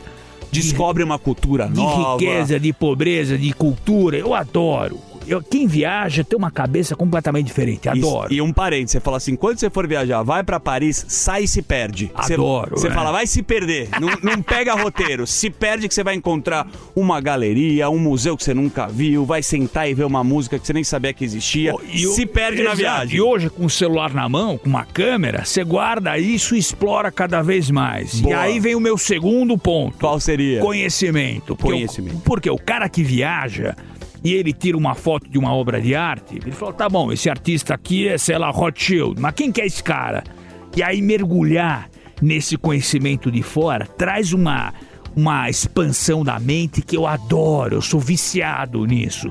Eu, eu- teve uma época, Zuki, que eu fiquei viciado em, em saber como era feito Murano na Itália, e a gente viajava 50 vezes para Murano para ver como era feito. É maravilhoso. Isso para mim é, é o, o creme de la creme. Perfeito. E o terceiro Terceiro e último agora, anotem. é um legado. Ah. Porque os dois primeiros são para você, é conhecimento e viajar. E agora, quando você vai embora para outro, sei lá onde, pro céu, pro, sabe lá onde você vai, tem que deixar um legado para quem fica. Porque o conhecimento ele pode ser transferido para alguém. Você- Mesmo depois que você olha. Por isso que a gente tem um Instagram. Entendeu? E a gente faz esses conselhos. Porque ó, no final, o que importa é o legado que você deixa pros seus filhos. E se não tiver filho, para quem tá ouvindo. Então isso é maravilhoso. Conhecimento, viagem e legado. Esse é o recado. Você me emociona tanto que você é o professor que quer sempre que o aluno seja mais inteligente. É isso aí. Emocionante. Conselho do tio Rico aqui na Jovem Pan. Beijo grande. Conselho do Tio Rico. Veja, existem graus diferentes de democracia. Existem as democracias liberais plenas. claro, o sem Brasil é dúvida. uma democracia falha que Exato, tem é, instituições concordo. Não, que concordo plenamente com você. Agora, que isso tem muita gente dentro da nossa democracia que quer implantar um, um modelo chinês, e isso não tem a menor dúvida. E aí seria uma coisa nova. Mas eu vou te falar um negócio. Tudo que a gente copia dá errado. Exatamente. Até o Capitólio a gente não fez direito a cópia. Porque mal, aquela né? imagem daquele cara com o chifre lá do Capitólio era um negócio que me impressionava. Aí chega Ah, não, aqui e o cara tá com a bunda Não, de mas fora. produziram uma imagem Sinto melhor muito, ainda, irmãozinho. que foi a imagem da cadeira do STF com o símbolo da, da União ali. Aquela imagem foi Não, digna horroroso. de John Carpenter. Alexandre Então, a Borges. distopia total. Lula e China. Você acha que vai ter um desempenho economicamente superior a Bolsonaro e China? Não, o Bolsonaro ele teve uma atitude errática em relação à China. Ele, claro, quando ele estava combatendo as vacinas, ele chamava a, a, a Coronavac de vacina, enfim, junto com aquela turma toda. Mas ele também falou que era uma economia de mercado, então às vezes atacava, às vezes tentava, enfim, era errático. Agora não, agora você tem um governo que tem uma certa simpatia pela China, que é uma ditadura, é, é, e que e é um mundo que o Lula não entende. O Lula tá velho, o Lula ele tem uma visão de mundo muito antiquada e ele não entende a China. A China é um, é um- é um país imperialista, é um país que está crescendo em influência no mundo, é um país que está doido para arrumar uma desculpa para invadir Taiwan, numa questão muito complicada. A gente está vivendo um mundo onde as tensões estão crescendo, a gente tem uma guerra muito importante entre Rússia e Ucrânia, onde a China veladamente apoia a Rússia. Então, assim, você tem um- um- um redesenho da ordem mundial muito importante que está acontecendo e claramente o PT e Lula não têm hoje instrumentos para entender o que está acontecendo. É uma pena que a nossa diplomacia esteja é, é, é, sendo levada por essas pessoas que não conseguem co- é, é, condenar a Rússia, que não conseguem condenar a ditadura da Nicarágua, não conseguem é, é, condenar a ditadura da China, muito pelo contrário, vão lá bater cartão. Então não é um bom momento para a diplomacia brasileira. Tava bom? Também não tava. A gente estava na mão de Ernesto Araújo, do, do, do cara que se orgulhava de ser párea, enfim, do, o, o- melhor apelido que eu vi para ele, eu achei brilhante, que era a história do é o For Chanceler, né? Era o, o chanceler do Forchan. Ok, também não estava bom, mas não melhorou. Nossa diplomacia também ainda precisa aprender, o Brasil precisa aprender o seu lugar no mundo e que não é batendo cartão para a ditadura, seja da Arábia Saudita que dá, dá joia de presente, seja a China, que é uma ditadura e é um modelo para o mundo absolutamente assustador e que tem que ser rechaçado. Muito bem, gente, são 11 horas e 13 minutos na programação da Jovem Pan nesta terça-feira. Meu querido Felipe Campos, você Vamos lá. sabe que eu tô com um probleminha aí. Qual? Eu queria te pedir uma Não, mas o seu você já resolveu. Então, querido, mas os problemas, eles vão evoluindo de alguma forma, certo? Jura? Eu tava com problema de queda capilar, certo? Aí fui lá, passei o Hervik, feio, meu, maravilhoso. Só que agora tá começando a aparecer alguns fios de cabelos brancos. Ah, mas também aí você quer milagre. Não, querido, eu tô começando a ficar velho, aquela coisa e Ah. tal, tá aparecendo. Eu tô agora arrancando um por um. Você acha que eu tô com uma boa estratégia? Eu acho que é esquizofrenia. Esquizofrenia? É, lógico, porque tem um produto que é melhor ainda e que vai te salvar. Você tá falando sério? Eu tô falando sério. E quem porque vai apresentar esse produto O Andrade, olha só, Andrade, bom dia. Você gostou, Andrade, Olha, dessa Paulo, introdução? Gostei, Foi achei boa. maravilhoso. Eu vou falar uma coisa pra você. Se você arrancar o cabelo branco, aparece muito mais, tá? Mas eu tô falando sério, eu arranquei mesmo. Porque ontem, ontem, lembra que a gente falou aqui do nosso queridíssimo Regenera e eu trouxe a- o caso da minha esposa, que Da ela sua pegou esposa e que arrancou. arrancou com a pinça. Aí hoje, o que, que eu fiz de manhã? Eu peguei, dei uma olhadinha no espelho e vi dois. Eu falei, ai, você quis imitar a Ah, é Fabiola. eu vou dar aquela puxada. Sai pra lá, Não, e, amigo. sabia, e sabia que todo mundo, todos os homens, ama- homens e mulheres e tal, tendem a ter o fio branco quando ficam mais velhos. Por quê? Porque o nosso corpo. Muita, muita gente nunca para pra pensar nisso, né? Por que, que o nosso cabelo fica branco? É isso que a gente. por que será? Por que, que acontece? O nosso corpo ele para de produzir as células de melanócitos, que chama, né? De uma parte técnica, é a célula de melanina que dá o tom da nossa pele. Claro. A raiz do nosso cabelo, o nosso bulbo Sim. capilar, ele também produz essa célula de melanócitos para dar a cor do nosso cabelo. Só Sim. que com o tempo, o nosso, a nossa raiz ela para de produzir essa célula e aí o cabelo vem ficando branco. Certo? Vai envelhecendo. Vai Ou seja, envelhecendo. é Por- falta de melanócito. É falta de melanócito. O que, que acontece? O Regener, que é o produto que a gente está trazendo hoje. Olha aqui, ó. Ele, de uma forma tecnológica, você espirra na região onde tem fio branco. O que, que acontece? Ele vai na raiz do cabelo e estimula a raiz a produzir as células de melanócitos novamente. Então muita gente pensa, ah, mas é tintura, não vou pintar meu cabelo, porque às vezes o homem vai pintar o cabelo, parece que é uma cor de caju, fica, o cara não acerta o tom. Cor de saco de pinhão. Isso, não acerta É. o tom, fica desesperador. Isso, isso o cara É. se incomoda. Você vai pintar o cabelo a primeira vez, ou fica aquele muito preto, É. se um castanho escuro que fica muito preto o cabelo, não fica nada a ver com a cor realmente do cabelo. E o Regener não. O Regener ele, Ele faz traz a cor, aí ele Exato. traz de novo a tonalidade do, do de do- novo do- a tonalidade. Nós temos um antes e depois. Olha esse antes Não, e depois, esse Felipe, pra antes você e ver. depois é monstro. sensacional. Esse antes e depois é monstro. Isso aí não é tinta? Não é tinta, Não é Paulo. tinta. Dá pra perceber que aqui é a segunda foto, o, o cabelo é natural. É natural, Você vê é. a diferença que é do antes e depois. O cabelo é completamente natural. Por quê? Você espirra o Regener na região onde tem o cabelo branco, ele vai na raiz do cabelo e faz a raiz produzir as células de melanócitos, que é a responsável por dar E o não tom é ao nosso medicação. cabelo. Não é medicação, Então é em forma pronto, de spray. pessoal. É um sérum capilar que a gente É um chama. sérum Você pega capilar. spray Isso. E, espirra. Espirra. Aí esse é, é o espirro que você dá, o líquido que é o sérum capilar, Hum. ele por ter nanotecnologia penetra rapidamente na nossa raiz e faz essa raiz estimular a produção de melanina Ô, novamente. Andrade, isso é bom, hein, É, meu? é pura tecnologia. Você já viu algum produto parecido com esse? Não, Felipe? nunca, nunca, Se nunca. você tivesse que resolver problema com cabelo branco antigamente, você fazia o quê?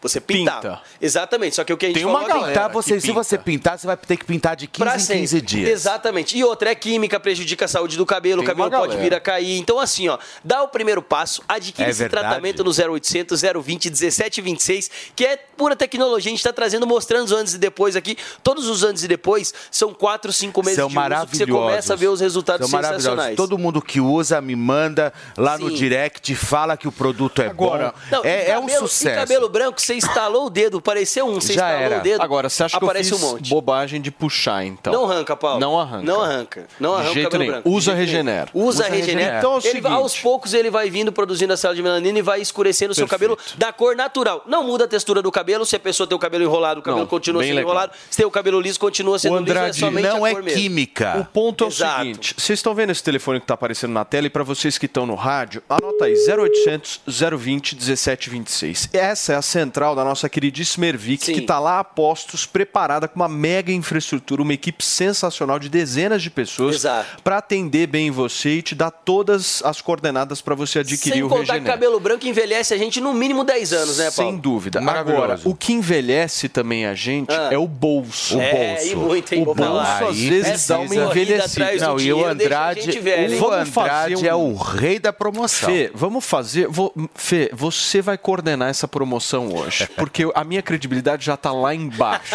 entendeu? Depois que eu arranquei dois fios de cabelos brancos. O meu ponto é o seguinte: que promoção que a gente vai fazer hoje? Pra arrebentar. Fê. Andrade, abre a lojinha e fala qual é a Vamos nossa lá. promoção. Ó, é o seguinte, Felipe. Hoje eu vou dar a porcentagem e você dá os brindes. Tá bom, ok. A porcentagem de desconto eu vou jogar direto pra audi- ajudar a audiência. Sei que muita gente tá precisando Hum. Quantos por também. cento? Muita gente quer dar adeus ao cabelo branco. Eu vou dar 60%. 60% é ótimo. Ligou pessoal. agora no 0800 020 1726, mas tem que ligar agora, já. Agora. 0800 020 1726. Levou o tratamento de um ano do Regener, vai garantir 60% Andrade. de desconto, fora os brindes Quais que são os brindes? E os brindes, olha, você vai levar o shampoo da Hervik, que é maravilhoso, refrescante e ainda ó, tem uma limpeza profunda maravilhosa. As ampolas também, que é para você fazer o tratamento e manter. Exato. E também esse aparelho elétrico, esse, Esse barbeador elétrico vocês? Um maravilhoso. melhores é um dos melhores no Deixa eu falar um mundo. negócio pra maravilhoso, vocês. olha. Só esse brinde aí é caro, hein? É caro, isso aqui é caro. É, É, caro. é caro. Pega o Exato. telefone, liga o 0800 020 1726, 60% de desconto mais os brindes. Quanto Até tempo? 11 e meia, gente. 11 e meia. Aproveita porque os brindes 10 são muito bons. minutinhos. 10 Exatamente. minutinhos, 0800 Regener. 26. Valeu, Paulo. Obrigado, querido. Gente, vamos seguindo aqui com o nosso programa. O que a gente vai fazer agora, dona Mariana Vasques? Vamos falar Ah, importante a gente falar disso, hein, gente? Porque em Minas Gerais, eu vou explicar para vocês, a vereadora Luna da Silva foi vítima de transfobia cometida pelo presidente da Câmara Municipal de Pompeu. No vídeo que a nossa equipe teve acesso, Normando José Duarte se referiu a parlamentar com pronomes masculinos. Mesmo após ter sido corrigido pela vereadora, Normando se recusou a reconhecer a identidade de gênero dela e insistiu em chamá-la de senhor. A gente vai assistir esse trecho agora para vocês entenderem do que eu estou falando. não vota todo, todo ano, isso é uma politicagem. Politicagem barata. Então por que que você É uma politicagem que você está falando. Por que, que você deixou entrar um Eu processo posso- inconstitucional? eu- eu posso casa? falar? Não. Não? A palavra está comigo, o senhor me cedeu ela. Então, o senhor, o senhor- o senhor me concede a palavra, então. Não, a senhora. Primeiramente me trata isso, como a tal. sen- a senhora. Eu sou uma mulher. Isso. Eu sou uma mulher e mereço respeito. Dessa casa, principalmente. A gente Se não eu chamo direitos humanos, porque tem direitos humanos Nós, que protegem. nós estamos tratando de um projeto, o senhor está vindo com outro. Está gravado aqui, graças a Deus está gravado. Porque eu sei muito bem como proteger. Entendeu? Eu não estou tratando de projeto outro Eu posso projeto. falar? Está aqui, fala então. Tá aí, gente, a vereadora então trans é, da, da- do estado de Minas Gerais aí sendo chamada por parte aí do presidente da Câmara dos Vereadores. Nós temos meu um tumulto generalizado hoje neste programa, certo? É porque, ela, é porque a nossa mulher, a nossa diva já chegou. Nani People já tá aqui no estúdio. Daqui a pouquinho vocês- nós vamos bater um papão com Nani People. Ô, turma, deixa eu ah, organizar a casa aqui, minha querida Mari. Deixa eu me despedir do nosso Josias Teófilo. Josias, obrigado, viu, Obrigado. querido? Muitíssimo Valeu. obrigado pela sua participação aqui. Você é um, você é um parceiro. nosso. Muito obrigado mesmo. Josias, você é muito se- inteligente, A gente viu, se fala, o? Josias volta. A gente vai convidar mais vezes o Josias para participar junto com a gente aqui, certo? Você quer chamar as nossas duas convidadas? Vai ter que dar uma apertadinha aí. Ô, Márcio, se você pudesse sentar do lado Pra do lá? nosso queridíssimo Mano Ferreira, eu te agradeço. Porque agora nós vamos apresentar o que, Mário? Nós vamos chamar Nós vamos- primeiro. nós vamos chamar primeiro a Cíntia Chagas, é isso? Cíntia Chagas, pode chegar, minha Cadê nossa- ela tá pode chegar microfonada? Cíntia Já tá, Chagas tá já tá microfonada, Cíntia não? Chagas não está. Ô, Fê, deixa eu Oi. te falar um negócio, meu Eu amor. gosto disso. Você sabe que programa ao vivo é um negócio complexo. Não é tão Complexo. simples assim. E tem uma coisa importante da gente falar, que é o seguinte. Hoje vai ter uma exclusiva neste programa, que é justamente aquele caso do atropelamento da filha do Lima Duarte, é Sim, isso? foi Conta isso, um é. pouquinho pra gente. Não, na verdade, na- no último sábado, né, o Lima Duarte aí se envolveu num, num acidente de trânsito que foi inclusive atropelando uma entregadora e aí a- ela está hospitalizada na Santa Casa aqui em São Paulo e o filho dela daqui a pouquinho vai entrar, vai entrará conosco aqui no Morning Show justamente trazendo as últimas informações e contando exatamente tudo o que aconteceu. Muito bem. Temos a nossa queridíssima Cíntia Chagas Cíntia, agora? pode Temos, chegar, já vejo ela por aqui. querida. Cíntia, por favor, meu amor, aqui você fica à vontade. Tudo bem, minha linda? E aí? Saudade. Tudo bem? Como é que tá? bem, minha por linda? favor, fique à vontade. Tudo bom? Olá. Seja vai? bem-vinda. Gente, viu? nós que estamos, saudade. nós estamos falando aqui simplesmente com a musa do Carnaval 2023. Ai, que Vocês estão graça, achando né? o quê? A mulher foi musa, vendeu vestido, Felipe Campos, por 5 mil reais. Olha que Leiloei.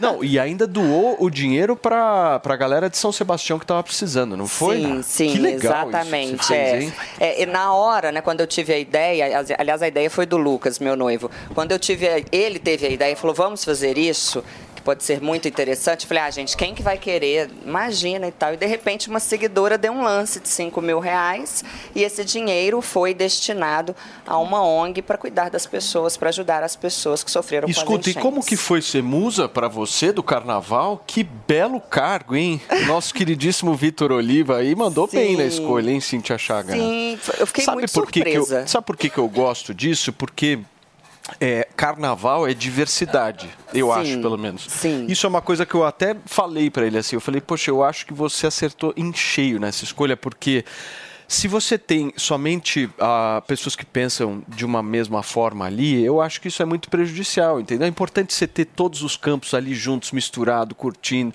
e você representa bem isso, eu acho, pelo menos, né? Essa coisa, meu, eu tô aqui, eu tenho a minha trajetória, a minha história, linda, Muito maravilhosa. obrigada. né? É, eu me senti lisonjeada legal. porque eu sou professora, acima de qualquer coisa, antes de tudo, antes de ser Instagrammer, aliás, arroba Cintia Chagas com dois S no fim, antes de ser uma Instagrammer, ah, antes de ser uma entrevistadora, tenho aqui hoje três entrevistados É meus, verdade. você, o Josias, pelo qual eu sou apaixonada, e a Nani, que vai entrar aqui agora, que foi a primeira pessoa a me dar oportunidade de entrevista na minha casa. É, Então, antes de ser isso tudo, eu sou professora. E ver um professor alcançar esse posto no país, num país que desvaloriza tanto a educação, é, é lindo. Ô, Cíntia, eu queria te apresentar a Maiara. A Maiara Torres é nossa comentarista. E assim, eu quis muito fazer esse encontro porque ela é meio todes. Ela é todes, Ah, Ela então é bem... o bicho vai pegar. Eu já soube que já pegou antes da minha ela entrada, é vai meio- pegar mais. Ela é meio todes, assim. É É isso. todes. É. É. Não é, Má? Você é do grupo do Todes? Me conta. Olha, agora eu vou fazer o seguinte, Paulinho. Fê? Você Ela já chegou, seja bem-vinda, mas venha e muito venha, tumulto, muito venha arrebentar. Maravilhosa! Ah, que coisa, Gostoso! coisa boa. de Delícia, um dia eu vou aí. Aqui eu vou hoje, não é agora? Vou agora. Isso não é é assédio, que isso é tá? promessa de vida. Você aperta, amor, aperta, Nossa, nossa, que gostoso, hein? Assim, beijei. O que é essa moça fina, simpática? Eu queria ser igual você, viu? sabia? Ah, é? Mas não consigo, eu já chego esparramando, jogando água pra fora da bacia. Nossa, o que, que é isso aqui? É Papa Nicolau, gente? Gente, você senta e fica. É. Senta, não é isso. Você tá no durinho, né? Sentar no durinho, né? Sentei e fui. Oi! É Papa Nicolau? Não é? Você nunca... Então, nós também não, deixa quieto. Ai, gente, tudo bem? Bom dia. Ai, Nani. Desculpa o atraso. Coisa boa te Ô, você tá bonita, hein? Eu estou esforçada, meu. querido. Não, Isso é esforçada esforço. não, Bonita é isso aqui, ó. Ah. A beleza dos 20 vem de graça, os 30 você corre atrás, os 50 a gente compra. Eu tô pagando. Maravilhosa. Aqui, ó, Te ela é anti-todes, tá? Anti-todes, anti-todes. Você é meio Ai, anti-todes? Eu tomo Nescau, mentira. Maravilhosa essa parte. Chega. Coisa babada. Escuta só, muito feliz de estar aqui. Desculpa o atraso, é que eles estão podando, Imagina. graças a Deus, estão podando as árvores da nossa cidade. Então, Você sai de uma rua com poda e entra na outra que tá foda. Então tá difícil a coisa. Porque uma tem foda o outro tem foda, porque é um buraco da rua. Mas tá tudo bem, eu trazei por isso, estava interditado. Não, a mas é São Paulo, né? Faz parte da, É da lógico. tem que podar, né? Tem que podar. Escuta, tecido. me Fala, contem aí, como é que vocês estão fazendo os projetos? Eu vi que a Cíntia tá focada lá na questão, tava focada na questão do carnaval. Eu encontrei com você, você não vai se lembrar, mas eu encontrei com você na saída do hotel lá no Rio de Janeiro. E eu não te beijei? Não, você acabou não me beijando, é. Pode ser agora. Não, não, não, não precisa, não, tá de boa. Sempre disposta. É, não, tá de boa. Tá de boa. Eu não te beijei. Eu deixei você passar batido, assim, desse jeito. Não, mas faz parte, né? Mas a gente tava entrando no ônibus pra ir pro São Não, você tava, Chegando. você tava no horário de almoço ali, saindo com uma malinha. Acho que, se eu não me engano, foi no, no domingo. Ali daquele hotel lá. Mas enfim, não sei porque também eu tô falando isso. Porque você Puta queria de saber que zona. quarto eu estava e que eu estava indo embora. É isso. Exatamente. O subconsciente foi isso que registrou. Exatamente. Você indo embora. Deixa eu Freud aproveitar, explica. Deixa eu aproveitar e fazer Você um falou comigo? Eu falei, meu amor, mas acho Você que você falou não o que tá... comigo? Eu falei oi Falou só. boa noite. Não, é, só foi um oi, mas tudo Oi, bem. eu sou falando de tal, trabalho com o Felipe, que eu já sabia que era você. Meu ponto é o seguinte, deixa eu aproveitar aqui a participação de vocês duas, porque a Cíntia é uma conhecedora muito grande, né, Fê, dessa questão dos discursos todos que a gente está vendo e tal. Ela analisa ponto a ponto, palavra por palavra, frase e tal. O que, que você está vendo aí no cardápio da política brasileira em relação a todos os discursos que estão sendo feitos? A gente vê um Lula fazendo aquele discurso mais efusivo, o Bolsonaro fez agora uma, uma fala nos Estados Unidos. Como é que você está analisando aí? Olha, de um modo geral, é, eu, eu me debrucei bastante sobre o discurso dos presidenciáveis. E existe até um dicionário sobre as metáforas que o Lula utiliza, não sei se vocês sabem disso. Independentemente de gostar ou não do Lula, há de se admitir que a, a oratória dele é muito boa. É excelente. Em que, que ela se baseia? Na utilização de metáforas e também, mais do que isso, na explicação da metáfora que ele acabou de utilizar. Então ele fala algo do tipo: ah, lidar com, a saúde, com, com o Brasil é como lidar com uma pessoa que está na CTI. Não, aí ele fala isso e depois ele explica: não se pode esperar que ela melhore rapidamente. Inventei isso aqui agora, mas são coisas do gênero. E é isso que, apesar dos erros de português, faz com que o Lula seja um mestre na oratória. Agora, se pensarmos, por exemplo, no Bolsonaro, o Bolsonaro já ele já tem um lado bom, um lado positivo dele na oratória no que diz respeito à sinceridade. Ele cativa por uma sin- sinceridade quase que ingênua de, de não não pensar muito naquilo que fala. E, e esse é, ao mesmo tempo, o veneno dele.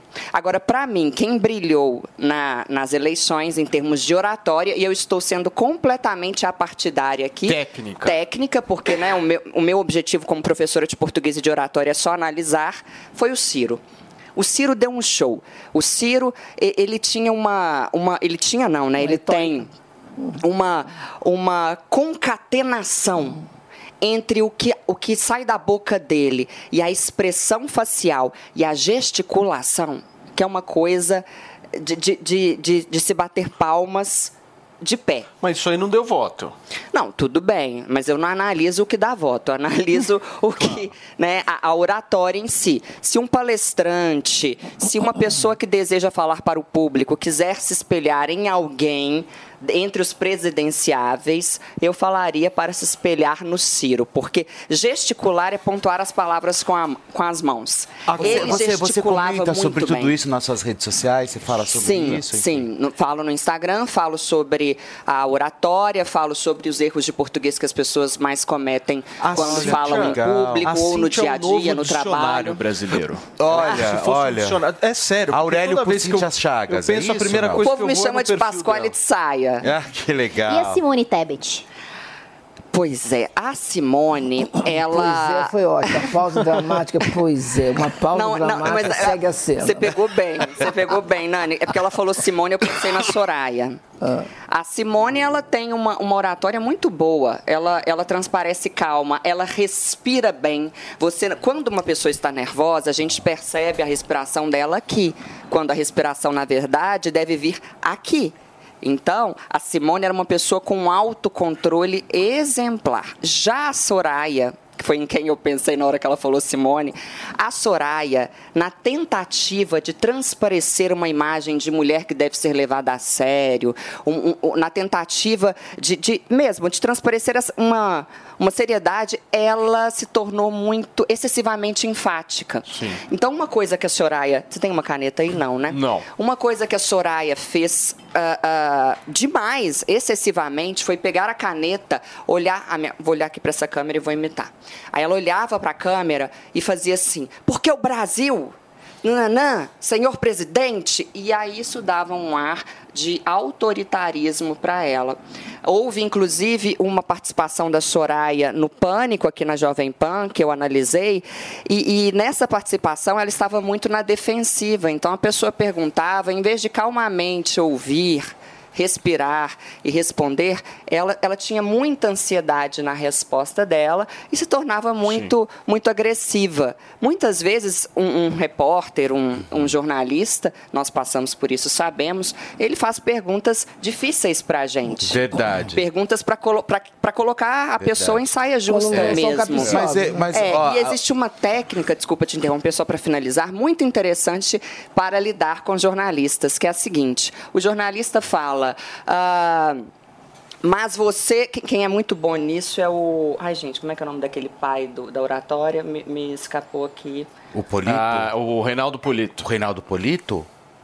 É, mas não era dele que eu estava falando, não. Ele é maravilhoso. Eu já li quase todos Ele os livros dele. o inclu- avô. Ele deve ser o pai, avô, Mas enfim, é, uma coisa muito interessante é a pessoa fala com você. Você não acha, igual agora você falou, você falou do dialeto não binário. Você não acha que o dialeto não binário é excludente? Aí você sempre deve, fa- deve falar, não. Eu não acho. Ponto. O que eu acho é exatamente até para evitar o que a gente vê muito hoje, que são esses cortes em que a pessoa ela disse e não disse a coisa. Que legal. Então é sempre muito interessante Ah, Jordan Peterson. Ah, o Jordan Peterson. Ele é um mestre. É só observar cinco minutos de entrevistas dele. Acho que de tanto entrevistar pessoas, eu acabei me É apaixonando isso. pelo oratório e falei aqui olha- antes de você entrar no ar que você me deu uma grande oportunidade. Foi a minha primeira entrevistada, que foi a minha casa. Eu estava muito nervosa, você se lembra disso? Nani, não é à toa que todo mundo fala do seu coração. Eu vou te agradecer eternamente. Você abriu delícia, portas para um mim. café Olha, olha, eu vou- eh, vocês Pois, bo fiquem- pois bolo, eu já quero tirar a roupa, mas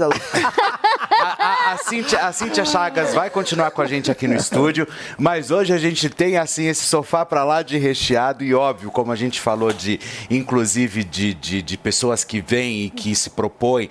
A Nani sempre foi essa essa pessoa, essa artista que você chama, você pode ir, vou. Ela sempre está apoiando e sempre participando. Então seja sempre muito bem-vinda. Você obrigado. sabe que eu Você te tinha amo me chamado demais. antes, você me convidou logo que você estreou aqui. Eu estava no Rio ainda Foi. gravando. Eu falei assim, deixa quando estiver fazendo uma coisa em São Paulo, que a gente já linka tudo e eu faço toda a divulgação de São Paulo. E aí calhou de dar certo também. É verdade. Ô Nani, e aí, me conta, agora o espetáculo voltou. Não, voltou com tudo, graças a Deus. Eu estou fazendo de feira, convenção. Eu fiquei muito feliz até o ano passado, que na Semana da Diversidade, empresas como Mineração com a Vale do Rio Doce me chamou para fazer uma convenção sobre é, é, integ- integridade de gêneros. Desfrute de momentos saborosos no Barcelos, a melhor rede de frango na brasa do mundo. Sucesso em 20 países e agora em Moema. Experimente deliciosas espetadas de frango ou filé mignon com nossos premiados molhos importados e diversas opções de acompanhamentos, além de petiscos, saladas, massas, sanduíches e caldos cremosos. Faça seu evento em um ambiente amplo e moderno com telões e teto retrátil sem custo de locação. Barcelos Moema, Rua Canário 544. Siga arroba Barcelos Moema nas redes sociais. Dicas de verão Jovem Pan. No verão, os dias costumam ficar mais claros até mais tarde. Entre no clima e aproveite a estação mais quente para sair e fazer uma corrida ou caminhada quando voltar do trabalho com a luminosidade a mais. Além de manter o corpo em forma, você economiza energia sem ter a TV ou a luz de algum cômodo acesa por mais tempo. Jovem Pan. E aí, tá embarcando no mundo de apostas esportivas e não sabe por onde começar? Então conheça o vaidebob.com. Simples, fácil e intuitivo, o site te oferece as melhores odds do mercado e tem mais. Nas redes sociais, arroba vai de Bob, você tem postagens diárias sobre as principais disputas e dicas para fazer aquela fezinha. Muita gente acha que apostar é um bicho de sete cabeças, mas agora que você tem o Vai de Bob, fica relax. Então já sabe, na dúvida, vai de Bob. Jovem Pan Saúde. Por quais motivos a vacinação infantil começou tão tardiamente e ainda é amplamente discutida? O Dr. Ed Moati, que é cardiologista e cirurgião cardiovascular, que atua na linha de frente ao combate à Covid, explica. São feitos vários estudos populacionais, estudos grandes, controlados, para avaliar risco e benefício. E se verificou desde o início, desde janeiro de 2020, nós temos aí uma série de vários estudos realizados ao, ao redor do mundo todo, mostrando que realmente a população pediátrica ela é menos propensa a desenvolver essa doença. Existem alguns dados já estabelecidos que são interessantes a gente colocar. Primeiramente, que por um mecanismo imunológico da própria criança, da próprio sistema de defesa dela, ela consegue reagir melhor e se defender melhor do coronavírus em relação ao adulto. Segundo, a gente sabe que a criança não é um bom transmissor da doença, então, diferente do adulto, o adulto circulando e se aglomerando em festas, em eventos, em qualquer situação que ele esteja tendo contato físico, ele transmite mais do que uma criança. A gente sabe que a criança tem alguns mecanismos próprios dela para também incorporar melhor a, a, os efeitos de uma virose e conseguir se adaptar ao longo do tempo. E isso fez com que realmente, ao longo do tempo, a prioridade fossem alguns grupos populacionais específicos. Os idosos, se a gente se recordar no início mesmo da pandemia, essa doença chegou a ser taxada como uma doença de velhos, de idosos, né? Erroneamente chamada de velhos, mas doença de idosos, e na verdade hoje a gente sabe que ela não isenta ninguém da, de risco, mas ela começou a ser taxada como doença de idosos porque percebeu-se que os idosos tinham uma fragilidade maior. Depois percebeu-se que os diabéticos, hipertensos, os portadores de asma brônquica, de doenças em geral crônicas, insuficiência renal, insuficiência hepática, eles eram mais propensos. E a população pediátrica, naturalmente, foi ficando num segundo plano, não de importância, mas de prioridade. E agora, quando nós temos, no Brasil pelo menos, praticamente 70% da população brasileira vacinada com pelo menos duas doses da vacina, chegou-se o momento realmente de se pensar em colocar as crianças nessa, nessa imunização. Por isso que o processo de crianças começou mais recente. Não só no Brasil, como no mundo todo. Se você quiser rever essas e outras entrevistas, é só acessar o canal Jovem Pan Saúde e também o aplicativo da Panflix para Android e iOS. Jovem Pan Saúde. Todas as unidades das pizzarias Sala VIP estão atendendo como pontos de coleta de doações para que as famílias desabrigadas na tragédia no litoral norte consigam reconstruir suas vidas. Estamos em Moema, Ipiranga, Clabim, Aclimação, Tatuapé, São Caetano, São Bernardo e Guarujá. Veja a unidade mais próxima de você e contribua com o que puder. Divulgue, nós nos encarregamos do restante. Mais informações no Instagram, arroba underline. Na medida em que eles precisam fazer a leitura labial para é compreender. acessível, né? ele, ele exclui também os cegos que fazem leitura por meio de softwares, ou seja, pessoas que já têm uma dificuldade Posso comunicativa dar um real. mais direto? Os disléxicos. Posso dar um exemplo mais direto? O Pajubá. O que é o Pajubá? O Pajubá é um dialeto iorubá que existia no, nos terreiros, da- da- derivado da, da linguagem africana, nos terreiros, por exemplo, Aqué, Mona, Aquena, é um dialeto iorubá. Sim. Que, por ter muitos eh, frequentadores gays no candomblé, na Umbanda, pegaram esse dialeto e trouxeram para a vida real. Então virou, de certa forma, um dialeto, vamos dizer, de gueto, que muita mona fala, Mas todas. todas falam, que saiu para o mundo. Mas você não pode falar que isso é uma língua de regra É, é. da portuguesa. E não houve uma imposição, Não houve como imposição. E ocorre com o vezes, dialeto não e muitas das vezes o dialeto pajubá, como a Nani É. disse, foi até como uma forma de proteção, de proteção. pra, da polícia, Da polícia, não, de, de, de, de, de, de- Não só de polícia, de, de perseguições mesmo. Nani, mas a Maiara é meio defensora do Torres. não é por nada, não. É porque é nova, né, bem? Eu já- Não correu de polícia. É da geração. Não correu de polícia. já Não, cresceu olha sem só. pagar boleto. A pessoa que cresce sem pagar boleto, sabe? Não é bem assim, não. Explica, não é bem assim, não. A tia avó falando. Tia. Não, porque assim, se você não concorda, você está sendo contra. Não está sendo contra. Eu acho que você fazer essa imposição do dialeto né, neutro, você está realmente des- des- desfavorecendo toda a história de uma língua. Você eu lutei 18 anos para conhecer um artigo A no meu documento. Como é que você quer que eu engula por goela abaixo? Que a pessoa que não é O, nem A, é qualquer coisa, então é objeto. Exatamente. Eu lutei 18 anos oficialmente para ter um nome feminino, identidade de gênero feminina no meu documento. Aí a pessoa fala, não, eu não tô, você tem que ligar, bom dia, tudo bem? Tá sentindo o que hoje, meu amor? O, a, o desse. É. A Fo- outra. Fora que é uma imposição completamente Ah, artificial. ar-. Você vai dar o argumento Calma. de que a língua é viva? vai ser Mulheres, esse seu argumento? aliás, nós temos um Vou sofá começar por maravilhoso. ele, mas quero fazer ponderações. Sofá do Dia Internacional das Mulheres aqui, hein, turma? Por favor, Tem de Maiara. todo jeito. Não, Eu não. quero entender... Que é amanhã, mas a Calma. gente já antecipou. Eu quero entender o seu ponto de vista sobre Eu também. o Eu, eu acho que assim, a gente está num, num Brasil polarizado, que inclusive essa, essa polarização atravessa, inclusive, pautas identitárias, né? E essa, essa questão da linguagem neutra tem a ver com as pautas identitárias. Mas eu, eu tô gostando aqui da, da, de como a conversa está sendo conduzida, porque eu acho que tem ponderações muito importantes aqui, né? Eu acho que a gente não pode desconsiderar a existência eh, de pessoas não binárias, né? E é importante que isso Sim. seja discutido, porque muita gente não sabe o que é o não binário, o que, que é isso de não binário, de não se identificar com, com o próprio gênero. O que, que qual que é a diferença entre drag queen, travesti trans? Tem muita gente que não sabe as diferenças, né? E isso na vida prática tem um impacto. Tanto então, não sabe que se autonomenclatura é uma coisa impossível. Hoje, viu esses dias um ator falar que se descobriu uma trans não binária. Uai. Ué, Gente, Como é que é trans não binária? Se é trans, já Mas o- transitou e é não binária. Você entendeu como é que é? Até a própria, Não, aí é a própria, puta a de uma própria, o próprio pessoal que quer identificar não sabe se é do Não, mas o ponto é o seguinte, eu vou dar uma notícia pra vocês. Hum. Já foi essa história.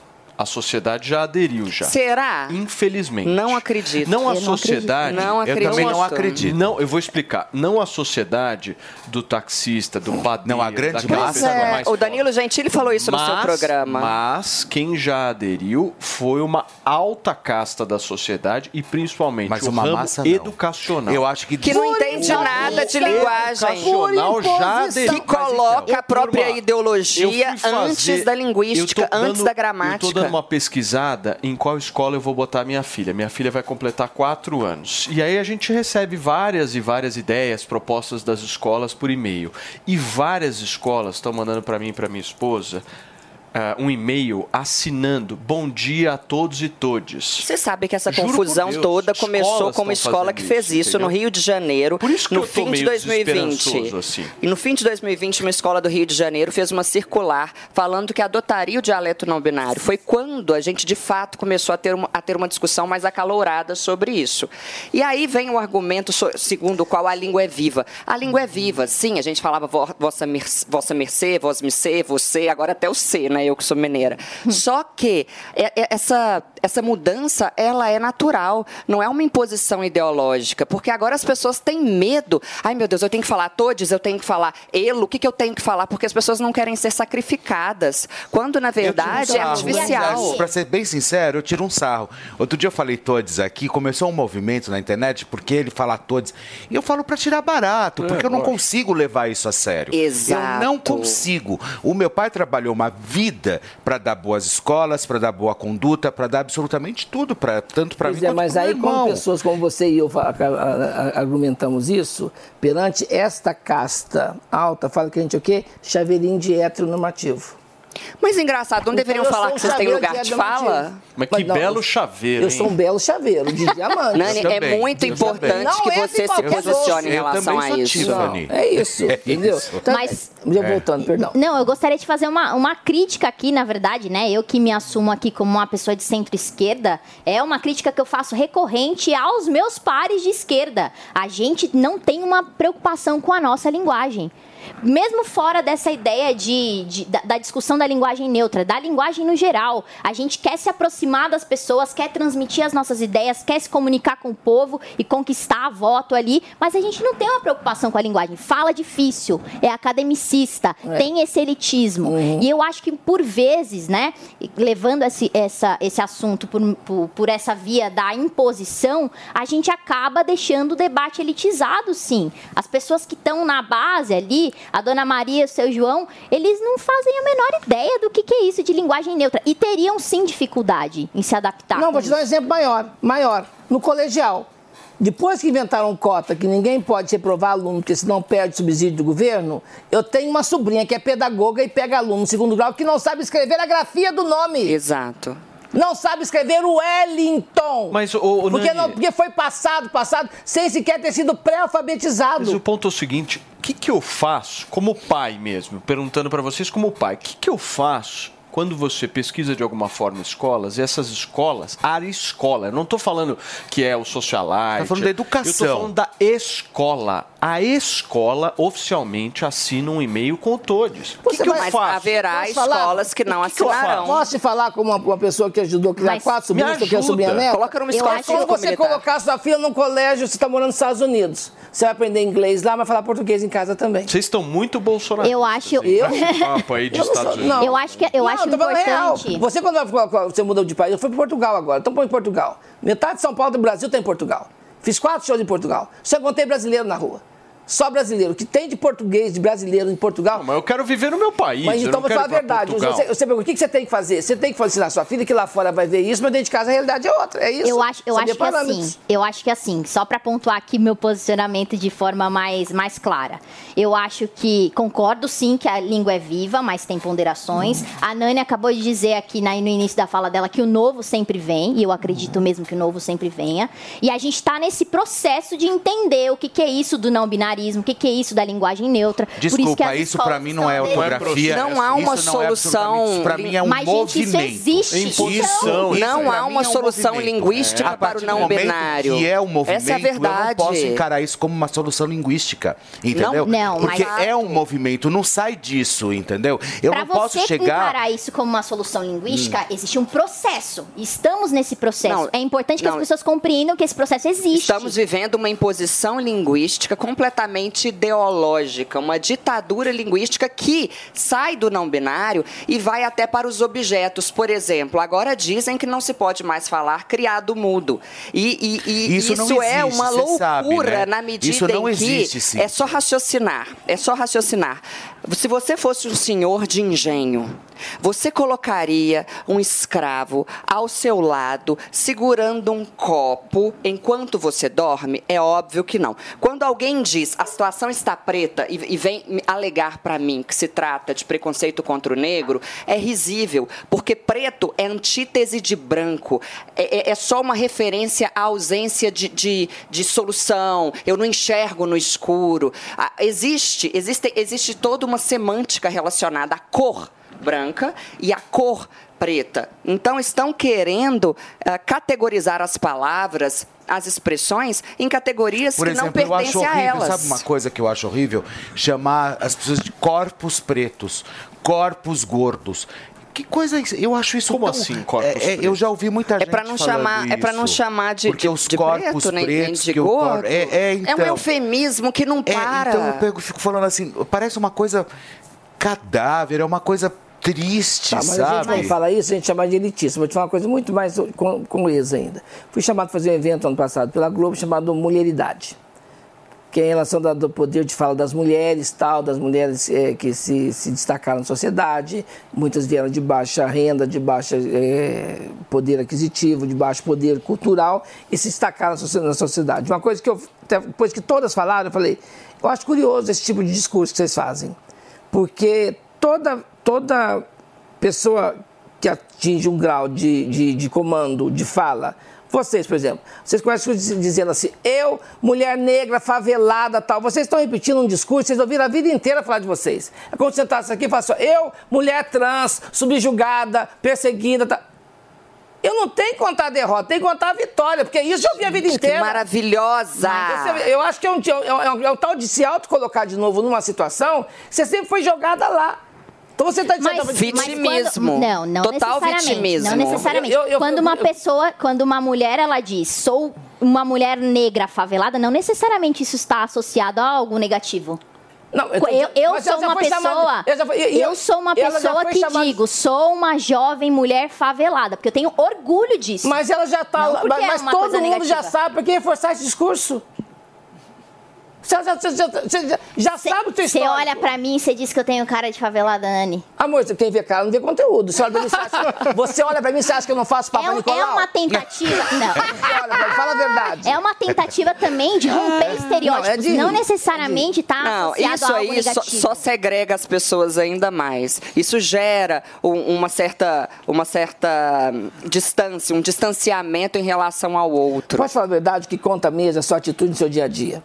Isso. Você faz seu trabalho, sua convivência. Então, por exemplo, eu vivi- vivo de arte, um ofício que para muita gente sequer existe. Eu sou de uma região do sul de Minas, que até pós-causa a coisa é mais adiantada que a divisa com o estado de São Paulo. A coisa passou de pós para frente, fala de peito aberto, fantástico, deixar passar na terça. As pessoas não têm uma necessidade de consumir arte. A cidade não tem teatro, não se tem o hábito de frequentar teatro. E eu que sou da cidade menor ainda, desde 4 anos de idade, dizia, quero ser artista. Queria fugir com o circo. Se a partir do momento que eu fiz da arte, mesmo que de ação, eu consegui fazer a minha vida na arte. Por quê? Com as minhas atitudes, meu poder de entrega, meu profissionalismo e minha ética de convivência. Porque de gente bem talentosa e bem dotada, sem, sem trabalho, eu- o mercado está cheio. Então, que- o que vale mesmo essa coisa de, ah, porque é gay, ninguém- por exemplo, eu saí da Unicamp em 88, fui trabalhar no Café Piu Piu, já estava na minha transição. Eu nunca fui desrespeitada no Piu Piu por ser pintosa como eu era. Porque eu me impunha de um jeito, pessoal, melhor não conversar muito, porque senão ela não vai deixar barato. E não deixava mesmo. Porque eu sou de um tempo que bicha burra nascia homem. Porque o homem, você sabe, desenvolve psicologicamente até dois anos de idade, depois só cresce, mas enfim. Então, mas é verdade. Então acho que assim, eu, eu não tive tempo de fazer assim, ah, eu não vou porque eu sou assim. Não, eu fazia. Aí o Felipe pergunta assim, ó, por que, que você não, não tem uma chance até hoje? Porque tem esse colonialismo todo que não me dá chance, mas isso não tira Eu o meu sempre vou direito bater de na fazer. nessa tecla enquanto você não tiver. sempre falou isso, é verdade. Enquanto você não tiver, Ô, Nani, eu essa queria- vai ser a eu minha queria tecla. fazer uma pergunta. Porque eu não me conformo. Eu vejo cada, eu vejo muita gente despreparada com uma, e eu vejo muita divinização da mediocridade Hum. ao ponto que você realmente poderia dar um espaço e uma oportunidade, porque o mercado tá sim de dinheiro. Eu tenho certeza disso, querendo patrocinar a Nani People. Isso você pode ter certeza. Eu vejo, eu vejo essa nova geração fazendo a capa da Vogue, capa- tudo digital, né? Eu vou olhar seguidor, tem 400, 300. vai, Por que, que essa pessoa é? Aí tá lá, digital influencer. Aí eu, é formado em quê? Não tem. É digital influencer. É a nova profissão, né? Então eu sou Tem uma pessoa pública, P-U-T-A, pública. Eu queria, eu, queria, eu queria fazer uma pergunta para você, porque antes de vocês Ai, entrarem, ai. a gente anunciou aqui uma, uma notícia de que dentro de um espaço público ali, né, numa Câmara Legislativa, um vereador se recusava a assumir, é, a, a- a tratar uma pessoa trans como, como trans, né, uma mulher trans como trans. Eu queria saber, na sua opinião, a que você atribui isso e como que a gente lida com isso? Ignorância. Ignorância é atrevida. A ignorância é atrevida. Como existe, por exemplo, na minha cidade, nos pós-casos, teve uma bancada extrema conservadora lá direita, de pastores e afins, que queriam impedir o uso do nome social nos documentos da legislação municipal, que é uma burrice, que isso não depende deles. Já é uma lei marcial federal. Igual quando foi, foi, foi é, instituído a união civil de pessoas do mesmo, mesmo sexo. Tinha dono de cartório que falava assim, ó, eu me recuso a fazer o casamento. Até que veio uma lei marcial, você pega o seu conceito, põe na gaveta e vai pro inferno. Porque agora, igual, igual o pessoal de, de, de Câmara, vindo, mexe, tem onde, é, onde teve isso também? Uberlândia, Uberaba, Uberaba. O, a bancada evangélica, a bancada de extrema-direita, fala assim, ó, ai, não pode ter nome social. Isso independe da tua vontade, meu amor. É lei nacional. Inclusive, eu que demorei 18 anos para mudar o meu nome, meu gênio, hoje qualquer pessoa chega no cartório e muda qualquer nome, independente de ser trans ou não. Você chama Cabide, você quer chamar Pedro, você vai lá e muda num processo natural, sem ter aquele processo todo de certidões negativas, de durar 3, 4 meses. Não tem mais, então é ignorância. Eu assisti a essa essa- cena ontem e queria perguntar uma coisa para Ignorância vocês. atrevida. Eu, quando eu vi o, o, o vereador. falar, é, repetir senhor, senhor, senhor, e ela falando que queria ser chamada de senhora, eu achei um absurdo. Mas como é que foi a cena? Ele estava no E plenário? tem aí, Mari, se a gente tiver a cena novamente, rapida, rapidinho, acho que são uns 30 segundinhos aí pra gente passar. É, foi uma Mari- coisa rápida, e aí ela falava, senhora, por favor. Aí ele repetia, senhor. Eu vou só estar mal informado. Segundo a lei federal, tá, tá, tá, tá, tá, eu tenho o direito de ser chamado de Ô, senhora. Nani, ou se não sabe, dá olhada, falar. Dá uma olhada aqui, Aí, ó. ó. A gente vai rodar a imagem pra gente entender do que, que a Não gente tá vota todo, todo ano, isso é uma politicagem. Politicagem barata. Então, por que que É você uma politicagem que você está falando. Por que, que você deixou entrar um Eu projeto posso- inconstitucional eu- eu posso casa? falar? Não. Não? A palavra está comigo, o senhor me cedeu ela. Então, O senhor, por que, que o senhor- o senhor me concede a palavra, então. Não, a senhora. pri- Primeiramente, me trata isso, como tal. a senhora. Eu sou uma mulher. Isso. Eu sou uma mulher e mereço respeito. Dessa casa, principalmente. A gente não Senão eu precisa- chamo direitos humanos. Porque tem direitos humanos Nós, que nós estamos tratando de um projeto, o senhor está vindo com outro. Está gravado aqui, graças a Deus está gravado. Porque eu sei muito bem como proteger.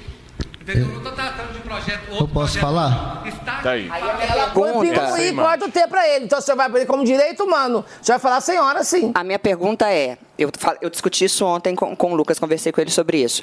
E se fosse uma pessoa não binária, e aí a pessoa falasse, não é senhor, não é senhora, é senhore. Eu, Cíntia, professora de português, jamais falaria, então, senhore, eu responderia, sabe o que? Ah, vossa senhoria, sei lá, vossa excelência, mas eu não vou usar um termo que não é reconhecido pela língua oficial do meu país.